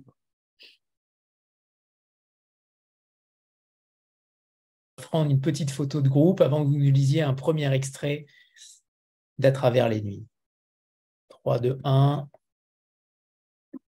C'est bon, parfait, c'est pris. Raphaël, c'est à vous pour un premier extrait. Alors, avant de lire l'extrait, je vais juste parce que j'ai vu que quelqu'un me posait les questions là, quand j'ai ouvert le, le, chat sur les, les, meilleurs textes à lire de, de, Kafka. Donc, évidemment, c'est très subjectif. Moi, c'est vrai que spontanément, je ne conseillerais pas la métamorphose parce que je trouve que c'est un texte qui, qui fait un tout petit peu écran à l'infini. À, à, euh, euh, complexité et, puissance, euh, parce que cette histoire, c'est vrai qu'elle est très forte, elle est très euh, efficace, mais je trouve qu'elle a pris un peu trop de place voilà, dans, dans, dans le dans l'œuvre de Kafka. Donc, en effet, moi, j'aurais tendance à, conseiller le procès parce que le procès, c'est incroyable.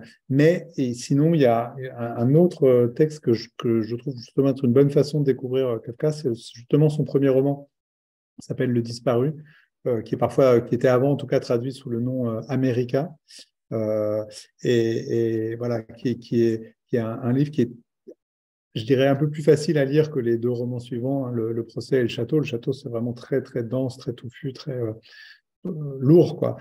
le procès, c'est intervenir. Mais le disparu, voilà, il y a, y a, une dynamique, c'est très ironique, c'est le plus drôle aussi, je pense, des trois, des trois romans.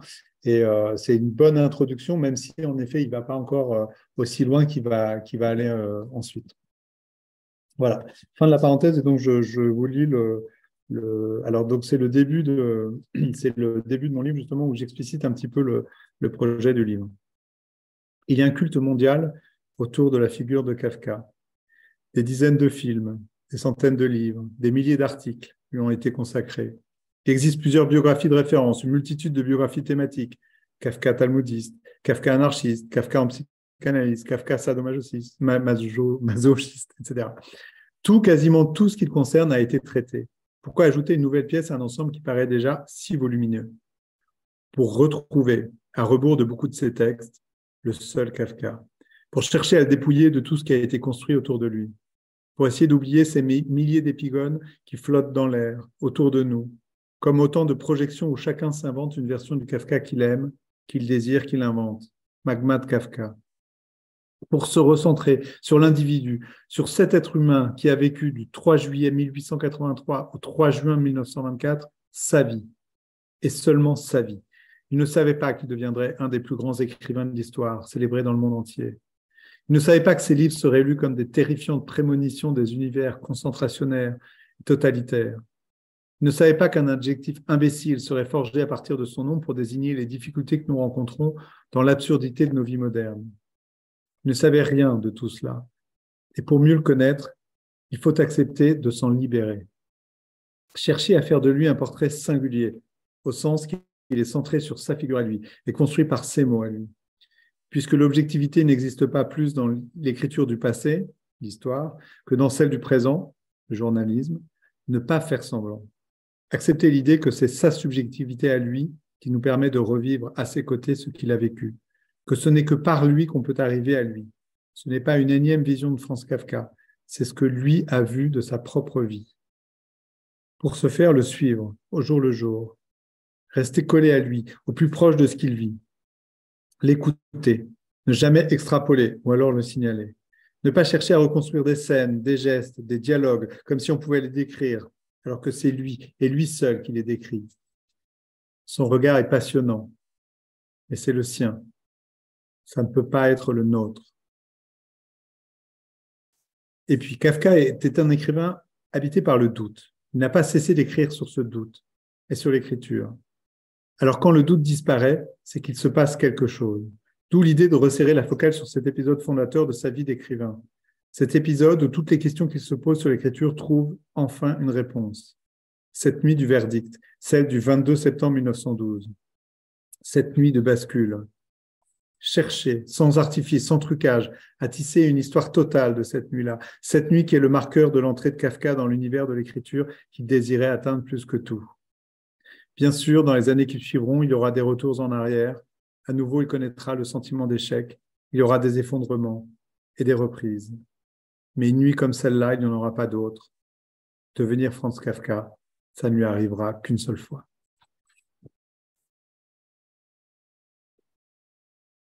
À travers les nuits, j'en parlais tout à l'heure, puisqu'il écrira une lettre à Félix Bauer euh, avec ce titre-là, à travers les nuits. Alors le titre non, mais en tout cas l'expression est reprise, je vais la lire.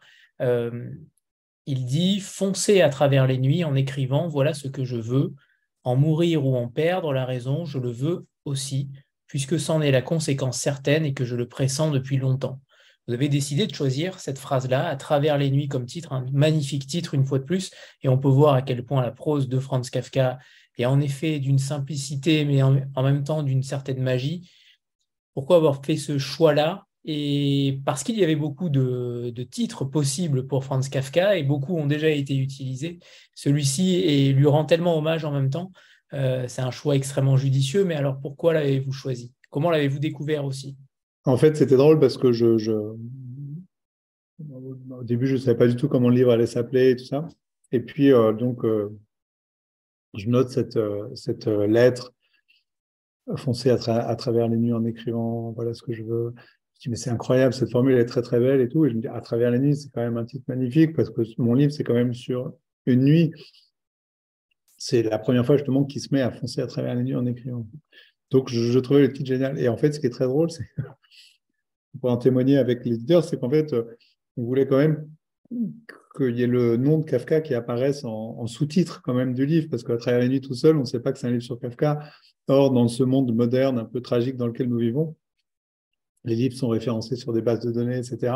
S'il n'y a pas le mot Kafka en, titre ou en sous-titre, personne, euh, si quelqu'un dit Ah, j'ai envie de trouver ce livre sur Kafka, s'il n'y a pas le mot Kafka dans le titre, on ne le retrouve pas.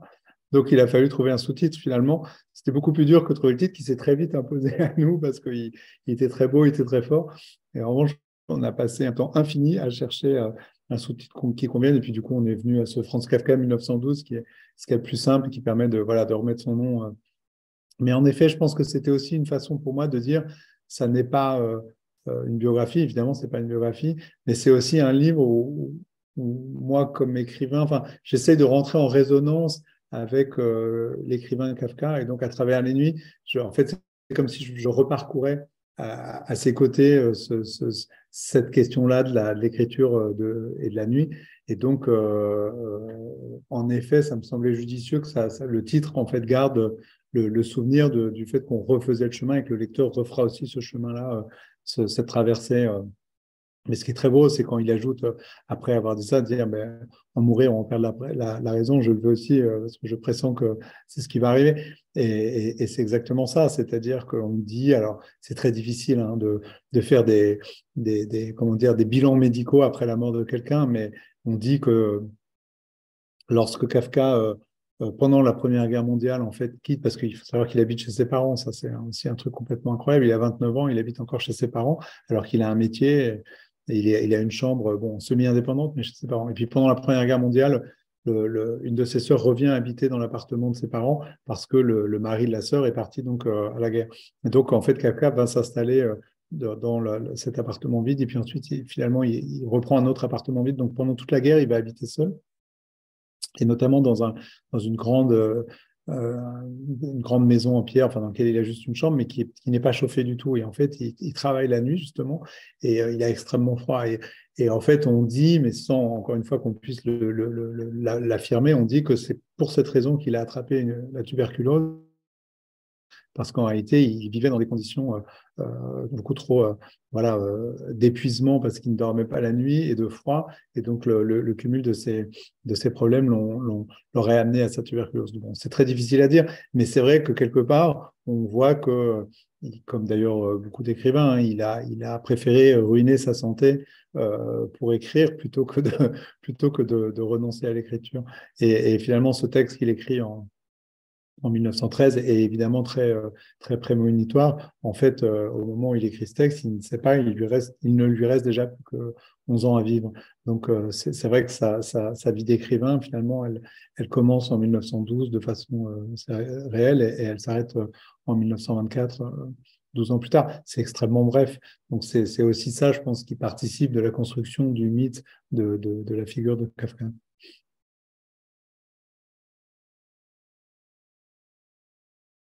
De Crécy, euh, magnifique dessin une fois de plus. Euh, ce que j'aimerais, euh, là où j'aimerais revenir, c'est sur votre, votre, sur les biographes en réalité. Est-ce que vous avez eu des biographes qui sont revenus vers vous après la lecture du livre? Est-ce que vous leur avez envoyé à certains aussi peut-être? Comment s'est passé le, alors on va pas dire la passation de témoins, mais, mais presque. vous êtes actuellement, donc le, on peut dire le nouveau biographe non officiel de Franz Kafka. Euh, mais, justement, est-ce que vous avez eu des retours par rapport à cela? Non, alors euh, l'honnêteté euh, est de dire qu'en fait, la plupart des biographes français sont morts. les biographes principaux de Kafka sont morts. que ce soit Marc Robert ou Claude David. Claude David, ça a été le, le, traducteur, si vous voulez, qui a un peu sauvé Kafka, puisque euh, c'est lui qui a retraduit chez Gallimard, euh, quand Gallimard avait encore les droits, euh, avant que Kafka soit libre de droit. donc, il a retraduit tous les, textes de Kafka que Vialat avait traduits. Il a écrit une biographie qui est très chouette, qui date de 89. mais bon, donc voilà, il est mort aussi. Et, et, finalement, là, le, biographe le, plus connu maintenant, c'est donc cet Allemand Rainer Starch, dont je ne sais pas s'il est français, je ne suis pas certain. Alors, pour la petite histoire, c'est complètement étonnant, puisqu'en fait, il a sorti sa biographie en Allemagne. Enfin, c'est une biographie en trois tomes, mais qui ont commencé à sortir au tout début des années 2000. Hein. Le premier volume est sorti en 2002 et le dernier, je crois, en 2008. Euh, et, en fait, ça n'avait jamais été publié en français. Donc, euh, donc moi qui ne lis pas l'allemand, je l'ai lu, euh, j'ai lu la version anglaise. Ça avait été traduit en anglais, ça avait été traduit en espagnol, mais jamais en français. Et en fait, le, livre est sorti alors que j'étais en train, moi, de, travailler. Il est sorti enfin en France, là, au printemps 23, le premier volume. Puis le deuxième va sortir, je crois, ou est sorti là, en novembre. Et donc voilà, donc si vous voulez, le, les, biographes principaux maintenant sont allemands. D'ailleurs, c'est intéressant parce qu'en fait, euh, c'est, je pense qu'il y a eu tout un moment où euh, justement Kafka était, était, devenu quand même dans l'après-guerre un, auteur très très important dans le monde francophone et anglo-saxon. Donc il y a eu beaucoup de d'auteurs français et, et, de langue anglaise qui ont écrit sur lui. Et puis, bon, évidemment, maintenant, tout le monde tout le monde continue à écrire sur lui, mais finalement, c'est intéressant de voir que c'est plus en Allemagne que sont les, les, on va dire, les biographes officiels. Quoi. Euh, donc, euh, je sais, ça m'intéresserait d'avoir un débat avec euh, Rainer Stark parce que c'est vrai que c'est, moi j'ai beaucoup de réserves sur sa biographie. Maintenant, c'est un, un, très gros travail, très sérieux et tout ça, mais où il y a beaucoup de choses qui moi m'ont posé problème comme lecteur. Et en effet, parfois, je j'en parle dans le, j'en parle dans, dans, dans, mon livre parce que je trouve important justement de, de débattre et de dialoguer avec, euh, avec euh, mes prédécesseurs quoi, qui, ont, écrit sur Kafka. Mais bon, voilà, ce qui est beau, encore une fois, c'est ce qu'on disait un petit peu au début, c'est que c'est suffisamment, tout est suffisamment ouvert pour qu'il y ait encore mille autres livres euh, qui sortent sur Kafka. Et, et moi, j'attends ça. J'espère, j'imagine qu'en 2024, justement, pour les 100 ans, il va y avoir des, des nouveaux textes. Et c'est vrai que je trouve ça très intéressant, la façon dont chacun euh, euh, tire un fil, une nouvelle façon, on va dire, d'aborder l'œuvre. Moi, ce qui est vrai, ce qui est, très particulier, je pense, dans mon livre, c'est que je parle très peu de l'œuvre. Euh, je ne commente pas, si vous voulez, le, justement, ces romans, toutes les lectures qui sont à la fois passionnantes mais un peu étouffantes, de surinterprétation de, justement de toute la, partie euh, psychanalytique, symbolique qu'il y a dans l'œuvre dans de Kafka. C'est vrai que j'ai eu tendance à, à, me dire que moi, je ne m'y intéressais pas bah, parce que ça avait été beaucoup fait et parce que justement, j'avais envie, euh, de, comme, comme je disais tout à l'heure dans, le texte que j'ai lu, j'avais envie de revenir au vrai Kafka, quoi, au, Kafka vivant, quoi, au Kafka vivant sa propre vie et non pas euh, à, ce qu'il est devenu je cite d'ailleurs dans le, livre la, donc la dernière amoureuse de Kafka, la, seule femme avec qui il a réussi à vivre réellement. Euh, en fait, après-guerre, elle est en Angleterre dans les années 46-47 euh, et, et, en fait, elle donne pas mal d'interviews parce que justement Kafka est très à la mode. Donc, pas mal de, gens viennent la voir pour, la faire parler de Kafka. Et elle ne comprend pas du tout en fait la façon dont les gens euh en 45, 46, 47 interprètent l'œuvre de Kafka, parce qu'en fait, elle, a une vision très différente de lui, puisque justement, Kafka, à la fin de sa vie, était assez apaisé, euh, euh quand même réconcilié avec lui-même, beaucoup moins sombre que ce qu'il avait été lorsqu'il était plus jeune. Et, euh, et, en fait, les gens découvrent Kafka par, justement, dans ces années-là, dans les années 40, par ses œuvres très sombres. Et puis, justement, on sort on sort de la Seconde Guerre mondiale, on, découvre les, horreurs de la Shoah, donc les gens projettent énormément de noirceur en fait dans les, dans textes de Kafka. Et Dora, euh, Dora Diamante, qui est donc cette, dernière amour, elle est un peu stupéfaite. Elle dit mais en fait pourquoi est-ce que vous avez une vision si, noire de, de lui? C'était quelqu'un de très léger, de très souriant, de toujours euh, de bonne humeur. Et ça, et ça je trouve c'est vachement intéressant justement aussi cette question de de prisme en fait que qu'on peut mettre en fait c'est la vision qu'avaient les gens de Kafka dans les années 40 bah en fait c'est pas le Kafka que elle elle avait connu euh, dans les années 20 donc euh, donc de toute façon tout est toujours très subjectif et chaque époque aussi euh, lit les choses de certaines façons. Et c'est vrai que moi ce que j'imagine aussi que je raconte quelque chose dans la façon où en 2023 ce que je propose c'est de faire de reparcourir la vie de quelqu'un en, en, enlevant toutes les scories, justement, en disant, bah, voilà, ça fait un siècle qu'il y a des scories, moi j'ai envie de les enlever pour me recentrer sur lui. Bah, J'imagine que dans 20 ou 30 ans, on regardera ça en disant, ah, bah, c'était bien marrant, dans les années 2020, euh, ce qu'on cherchait, c'était justement à gommer le, ce qui avait été fait en trop. Et on découvre aussi qu'il euh, a un jugement plutôt euh, sévère sur les femmes, le jugement esthétique sur les femmes. Ça, été surpris de voir les qualificatifs qu'il employait. Euh, mais on le trouve aussi également un petit peu, comment dire, commun à nous par deux éléments. La, première, c'est qu'il est un petit peu menteur quand il parle à son employeur d'une fatigue alors qu'en réalité il écrit. De son côté. La deuxième chose, c'est qu'il est un petit peu feignant aussi. il est un petit peu fainéant lorsqu'il lorsqu'il parle dans son journal du fait qu'il pense plutôt à se prélasser pour rêvasser. c'est un petit peu ça aussi. On, le sent beaucoup plus proche de nous. Euh, par certains aspects et vous le rendez, je trouve, beaucoup plus euh, humain plutôt que euh, ce qu'on entend d'une manière assez utopique ou en tout cas fantasmée d'un Franz Kafka divin. Oui, oui, exactement. En fait, c'était un être humain euh, tout à fait euh, vivant et, normal. Et, vous citez tout à fait à raison le, petit mot qu'il écrit à son employeur après la nuit du verdict, où il dit Ah, j'ai un petit malaise et tout, donc je ne vais pas pouvoir venir au bureau ce matin, mais j'arriverai à midi. Puis finalement, il n'y est pas allé en fait à midi. Et, euh, en fait, évidemment, il ne lui dit pas, mais j'ai écrit jusqu'à 6 heures du mat et, c'est pour ça que je ne je viens pas au bureau.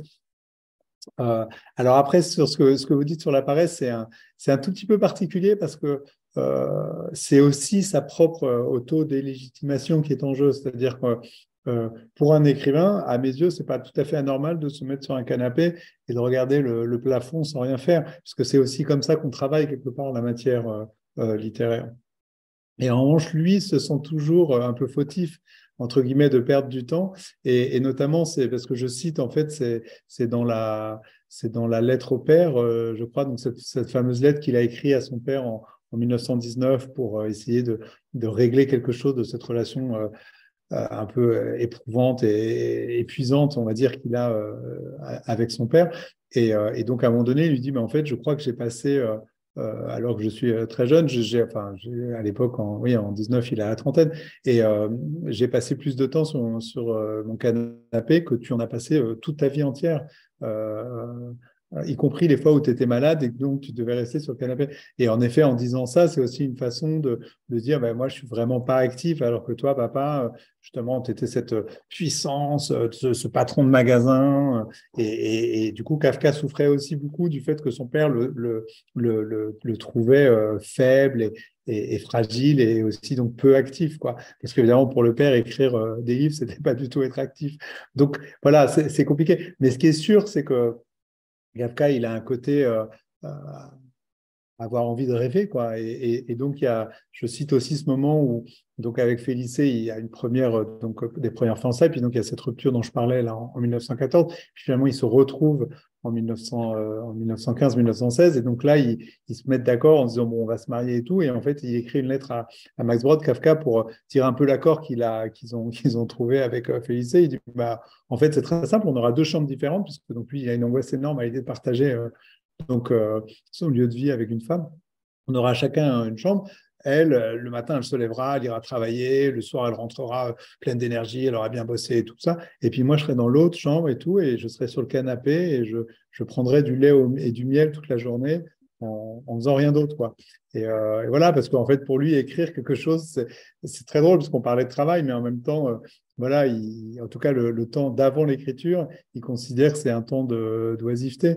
C'est, voilà, il faut, il faut évidemment faire la part des choses, parce que c'est aussi quand il est sur son canapé qu'il a ses, idées. Là, je, cite au tout début du livre, euh, puisque c'est très très peu de temps avant la nuit du 22 septembre, justement, il dit qu'il est sur le canapé et, qu'il a une vision où sur son corps, il, il y a des serrures partout et il voit des serrures qui vont s'ouvrir et se fermer. Bon, ben voilà, ça c'est typiquement euh, pas tout le monde, en fait, quand il se met sur un canapé, a ce genre de vision, le note dans son journal et éventuellement écrit des livres ensuite, euh, où euh, ce, côté un peu fantastique, effrayant et en même temps très concret peuvent se déployer. Donc c'était ça aussi France Kafka, c'est-à-dire en ayant l'impression de rien faire, il était en train de produire en réalité ces images qui sont si fortes et qui, nous ont tellement marqués euh, dans tous les livres qu'il a écrits.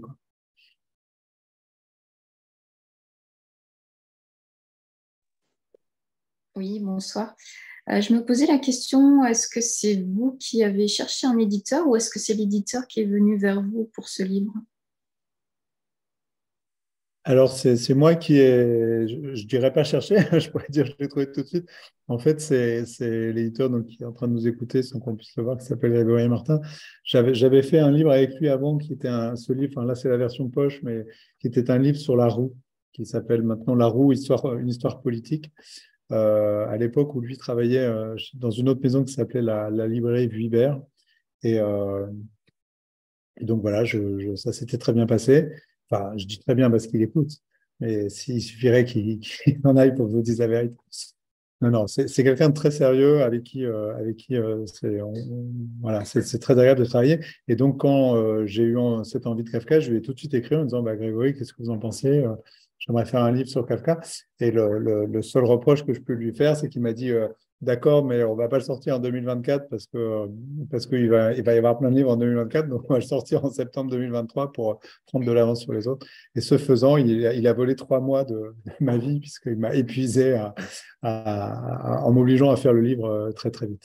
Mais, euh, oui, euh, pour moi, c'était important d'avoir un éditeur euh, aussi de confiance parce que justement le, projet a, pas mal bougé. Quand, au début, je dit je vais faire une grande biographie, puis après j'ai dit non, ça marche pas et tout.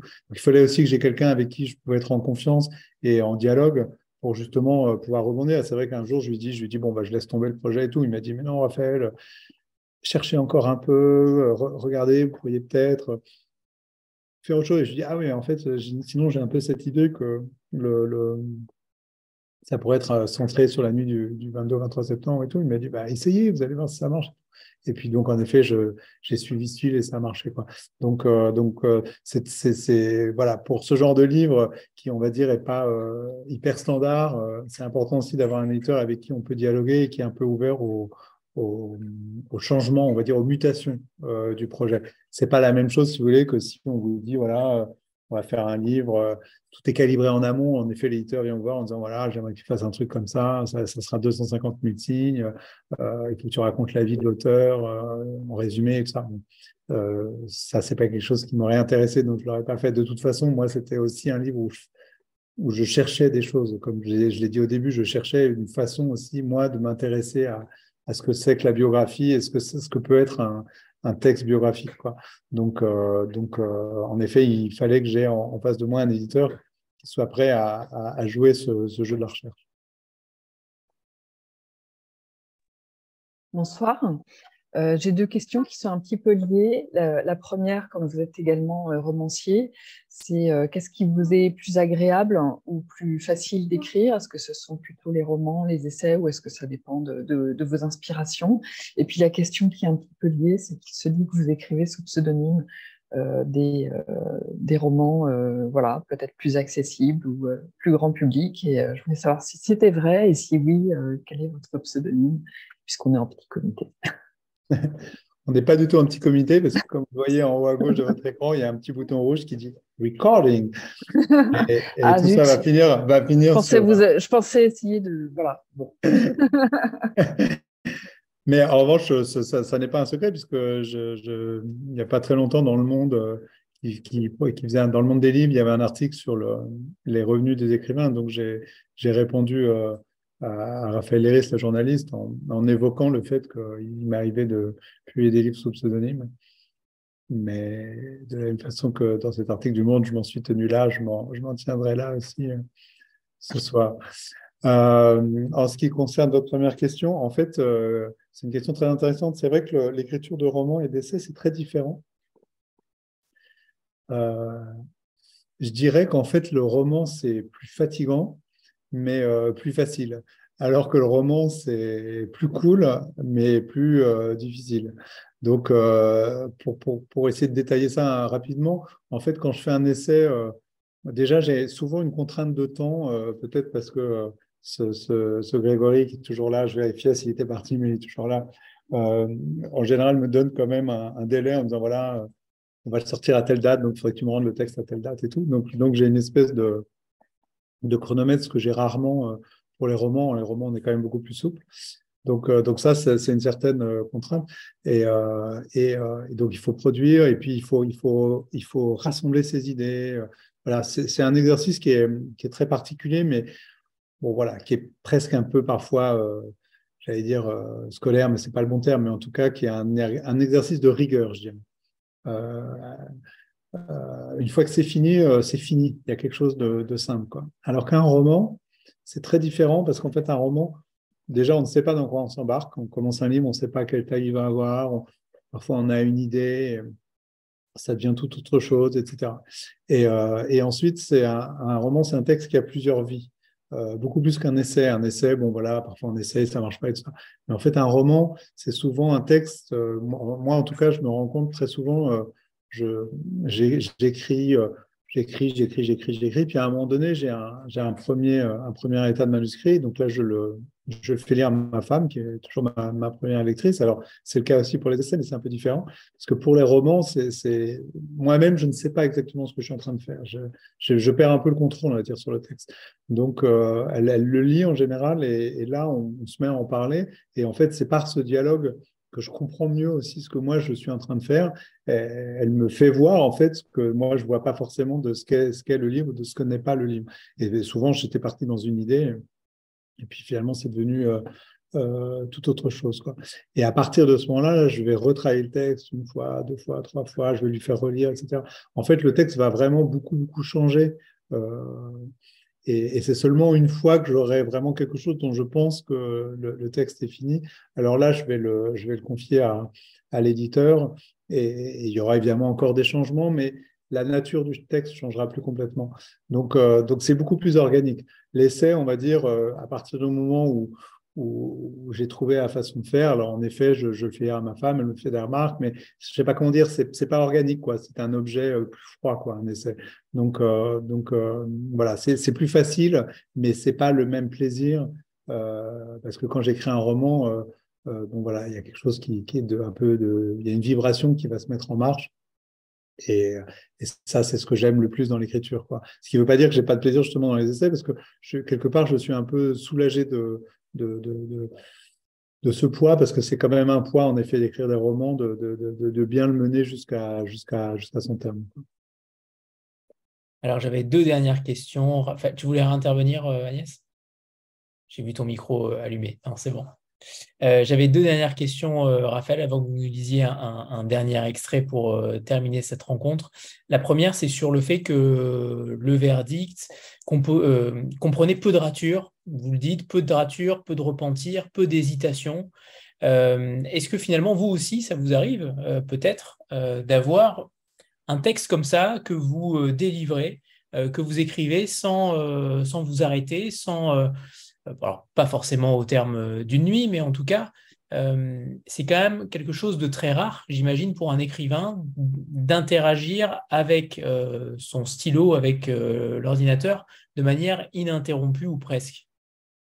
Ouais, alors d'abord, je voulais vous montrer ce que vous me posez cette question. Je, je vais aller rechercher euh, pour vous le montrer les, les pages. J'espère que vous voyez bien les pages du manuscrit. De. Donc ça, c'est le, le, format original, on va dire, du cahier de, des cahiers d'écrivain de, Kafka, de son journal, dans lequel il écrit le verdict. Donc c'est sorti là cette année euh, le, le facsimilé, et donc on voit en effet qu'il y a très très peu de ratures. Euh, c'est assez fascinant de, de, voir en effet un texte euh, qui, arrive comme ça. Nous, c'est très différent parce qu'on écrit maintenant, en tout cas, moi, j'écris avec un ordinateur. Le rapport au texte est, plus du tout le même parce qu'en fait, on n'a plus conscience exactement de, de justement de, de retravail qu'on a fait, euh, s'il est très important ou s'il n'est pas très important. C'est très difficile. Euh, ce qui est sûr, c'est que ce que lui décrit Kafka quand il, il, décrit cette nuit d'écriture et ce que, ce que l'incroyable euh, euh, sentiment de puissance qu'il a et tout ça, euh, parce qu'il ne s'arrête pas et tout. Ça m'arrive, moi, parfois, lorsque j'écris des romans, de, de, me sentir dans, ce, dans cet état-là, c'est-à-dire avoir l'impression d'être au-dessus, quelque, quelque part, pas en dessous, mais au-dessus, c'est-à-dire c'est comme si voilà, j'étais au-dessus de mon texte et que j'arrivais complètement à le, à le faire arriver. J'ai pas de, j'ai une excitation incroyable à écrire et tout me semble parfaitement venir ainsi de suite. Après, ça ne veut pas dire qu'ensuite je reprendrai pas le texte. Mais c'est vrai que ça, il y a des moments euh, comme ça euh, où, je me sens complètement transporté. Alors moi, je n'écris jamais aussi longtemps que lui, ça, j'en suis pas capable. Mais, euh, mais, mais, mais, oui, je trouve que c'est quelque chose de... Et je pense que c'est aussi ça qui m'a fasciné dans cette nuit et c'est pour ça que j'ai eu envie d'écrire ce livre. C'est que c'est tellement euh, magique le moment où on est embarqué par, euh, par l'écriture et que quelque chose est plus fort que tout. En fait, c'est plus fort que, que, justement, on pense plus à rien d'autre que ce qu'on est en train d'écrire et le sentiment de maîtrise qu'on a euh, de, l'écriture. Après, euh, encore une fois, euh, il faut arriver à reproduire ça tous les jours pour faire un livre entier. C'est, c'est, moi, j'écris pas de nouvelles, alors peut-être que justement, quand on écrit des textes très courts, on peut maîtriser l'ensemble de la, de la chaîne comme, comme il le fait. Mais moi, de toute façon, comme à la fin, c'est des romans, ça va être beaucoup, beaucoup de travail pour que l'ensemble tienne. Et d'ailleurs, c'est ce que je vous disais tout à l'heure, Kafka, il avait plus de mal avec les romans, sans doute aussi pour cette raison, parce que c'est un autre exercice d'avoir le sentiment qu'on maîtrise l'ensemble du, gros bloc qu'est maintenant un, livre entier. Quoi. Ouais qui compose, euh, qui, comment dire, qui concerne deux sous-questions. C'est la première, c'est Éric Chevillard qui intervient dans les remerciements, euh, peut-être savoir dans quelle mesure il est intervenu. Et la deuxième euh, sous-question, je vous cite, tout à l'heure on parlait des, de la figure emblématique des auteurs, la photo notamment des auteurs, vous dites, je vous cite, donc c'était à l'occasion de Jeux Nouveaux, je suis un peu décontenancé, assez déprimé, disons-le clairement, par le fait qu'il n'y ait quasiment plus aucune résistance à cette manie délirante consistant à penser qu'on doit illustrer l'existence d'un livre par le visage, ou le corps entier, de son auteur. Rabat, quatrième de couverture, dépliant publicitaire. En librairie, il m'arrive souvent de croiser des visages d'auteurs contemporains. Je finis par mieux connaître leurs traits que leurs livres. Ben oui, euh, c'est quelque chose que je trouve un peu dur, moi, euh, dans notre monde actuel, où en effet l'image de l'auteur et en général de l'artiste d'ailleurs est plus importante que son œuvre. Euh, dans, je crois que c'était dans Jeux Nouveau, dans une des notes de Jeux Nouveau, je citais une phrase de Michel Léris qui datait des années 60, où il disait euh, on va arriver à un moment où la représentation de l'artiste sera plus importante que, que l'œuvre d'art elle-même. Et c'est vrai que par certains côtés, j'ai l'impression qu'on est arrivé à ce moment-là. La question de la représentation l'emporte sur le, sur le contenu. Bon, je, je, je, j'allais dire je suis de la vieille école, mais c'est pas une histoire d'âge, puisque depuis que je suis tout jeune, je, m'oppose à, ce, à ça. Pendant longtemps, je n'y avait même pas photo de moi. Et puis bon, voilà, je suis arrivé à une espèce de compromis où, où, où j'accepte d'être pris en photo, mais simplement en situation, c'est-à-dire que je, ne pose pas, je ne fais pas l'écrivain comme ça c'est, je, je, suis pris en photo si je suis en train de parler et donc les photos euh, sortent après. Voilà, j'ai décidé que je, je n'étais pas complètement euh, enfermé comme euh, Thomas Pynchon en son temps, c'est-à-dire complètement invisible. Mais, mais c'est vrai que voilà, je, suis un peu fatigué par la, la, la, la, la, surprésentation, le délire presque de, de visibilité des, des, artistes, comme si, et puis sans parler évidemment des réseaux sociaux, puisqu'en fait maintenant il faut se vendre en permanence aussi sur les réseaux sociaux. Tout n'est que, euh, tout n'est que affichage. Et bon, voilà, je, résiste à ma façon. C'est pas toujours facile parce que c'est vrai que commercialement, euh, du coup, je, perds un peu en visibilité. Mais c'est vrai que euh, ça me semble important de rappeler que là, je, suis en train de lire les lettres de la correspondance de Samuel Beckett. Ça fait énormément de bien de voir la, l'incroyable rigueur dans laquelle il est, le refus de toute forme d'interview, de toute explication. Ben, en fait, c'était possible, quoi. C'était possible de ne pas euh, euh, jouer le jeu médiatique tout en étant quand même reconnu comme, comme, comme un écrivain, quoi. Donc, ah oui, pour répondre à ces questions, euh, écrire sous pseudo, ça c'est pas du tout lié à cette question de la, la représentation. Si j'écris sous pseudo, c'est parce que les livres que j'écris sous pseudo sont, très différent des livres que j'écris sous mon nom. Donc, ça me permet d'avoir deux, euh, deux œuvres, euh, on va dire, qui fonctionnent en parallèle l'une de l'autre, sans que chacune empiète euh, sur l'autre, sans que justement les lecteurs, même si de plus en plus les lecteurs finissent par savoir qui est qui, néanmoins, ça me permet, moi en tout cas, d'avoir le sentiment que c'est deux, deux, deux, choses très différentes et de défendre ça. Peut-être qu'un jour, je finirai par à réunir les, deux identités, mais pour le moment, ça me permet en tout cas de creuser deux sillons différents. Premier témoin, il y a deux adresses mail différentes, donc euh, clairement, il y a une séparation totale. Bien sûr. Oui. Et alors, Éric Chevillard, c'était ma dernière ah oui, Éric Chevillard, bah, en fait, Éric Chevillard, c'est un écrivain que, que j'aime depuis que je, suis tout jeune, que, que j'ai publié dans mes, dans mes différentes revues et avec qui je suis devenu ami. Et, euh, on était en, correspondance, enfin, on s'écrit euh, de temps en temps. Euh, et, donc, au moment où j'étais en train de bloquer un peu sur ce projet, j'ai écrit quelque chose qui ressemble à l'introduction qui est maintenant dans le livre, mais j'ai un peu modifié. Et donc, je lui ai envoyé pour lui, demander son avis en disant voilà, je sais pas, je sais pas s'il faut que je continue, je suis un peu dans le doute et tout. Et il m'a envoyé un mail très gentil en, disant qu'il trouvait que c'était un super projet, qu'il fallait que j'aille au bout et tout ça. Et donc, ça a fait partie des choses qui m'ont, en effet euh, motivé pour continuer, pour m'accrocher, parce qu'en effet, j'étais un peu dans le, j'étais un peu dans le, dans le doute, justement, dans ce fameux doute kafkaïen. Donc, donc je le remercie pour ça, parce que c'est, c'est important, je pense, voilà, d'avoir des figures euh, pour lesquels on a à la fois une forme d'admiration et d'amitié, sur lesquels on peut compter justement qu'on est un peu euh, à s'interroger sur, euh, sur le sens de ce qu'on est en train de faire. Et, donc voilà, il a joué ce rôle à, ce moment-là, donc, donc je l'en ai remercié à ce moment. Voilà, donc c'est la, c'est la toute fin de, de, mon livre, mais comme vous le remarquez, il reste encore, parce que justement, il y a tout le, il reste des pages, parce qu'il y a tout le, travail de suite de, de, de et qu'on ne peut pas divulguer. voilà, de, de biblio, de chronologie, etc. Donc c'est la fin. Il faut pourtant accepter de s'arrêter, accepter de mettre un terme aux recherches et à son propre récit. Le récit de cette nuit-là, qui raconte comment Franz Kafka est devenu Franz Kafka. Tant de livres sur Kafka, disais-je au début. Oui, tant de livres. Et c'est parce que le sujet est inépuisable.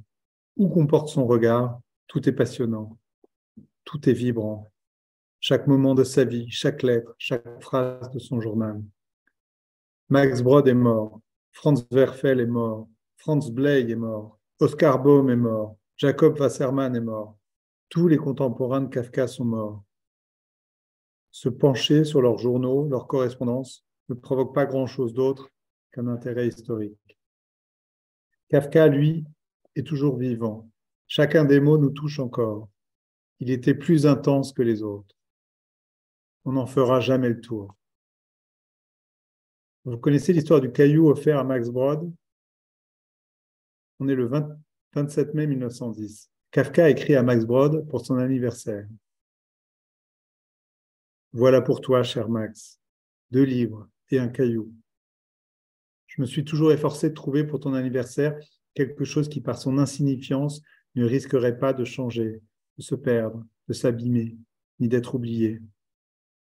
Si tu le gardes dans ta poche, il te protégera. Si tu le laisses dans un tiroir, il ne sera pas non plus inactif. Mais si tu le jettes, ce serait mieux.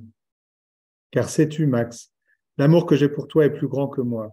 Je l'habite plus qu'il ne m'habite. il, il ne trouve par ailleurs qu'une médiocre prise dans mon être mal assuré. Mais ce caillou lui offre une maison de pierre. Et puis un caillou comme ça ne peut pas mourir, ou alors dans des temps lointains. Et tu ne peux pas non plus l'oublier, parce que tu n'es pas obligé de t'en souvenir. Et enfin, tu ne peux même pas le perdre définitivement, car tu le retrouveras sur le premier chemin de gravier venu, précisément parce que c'est le premier caillou venu. Ce caillou, offert par Kafka en 1910, n'a pas été oublié. Il n'a pas été jeté non plus. Max Brod a conservé toute sa vie.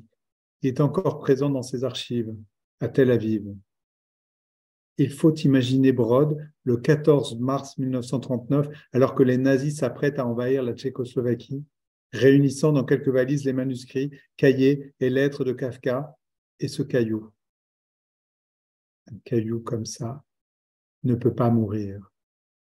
Quand on lit cette lettre sur le caillou, on comprend que Max Brod est écrit dans son roman Le royaume enchanté de l'amour à propos de Gartha, le double de Kafka. Vous auriez dû le connaître. Il détenait une part d'infini. On se sentait transformé en sa présence.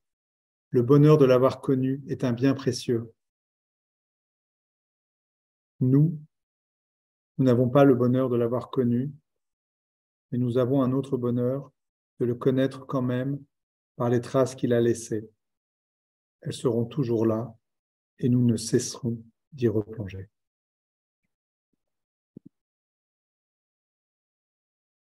Pour cette rencontre, pour ce livre qui évidemment se lit euh, d'une manière extrêmement rapide, puisque tout simplement on ne le lâche pas. On, a dit tout à l'heure que ce n'était pas un roman, mais il y a cette, ce jeu de texture et ce jeu de peut-être de, euh, de poupée russe euh, qui fait que le livre finalement se lit extrêmement rapidement. Ce n'est pas une thèse, ce n'est pas une, une biographie, et c'est quand même important de le préciser.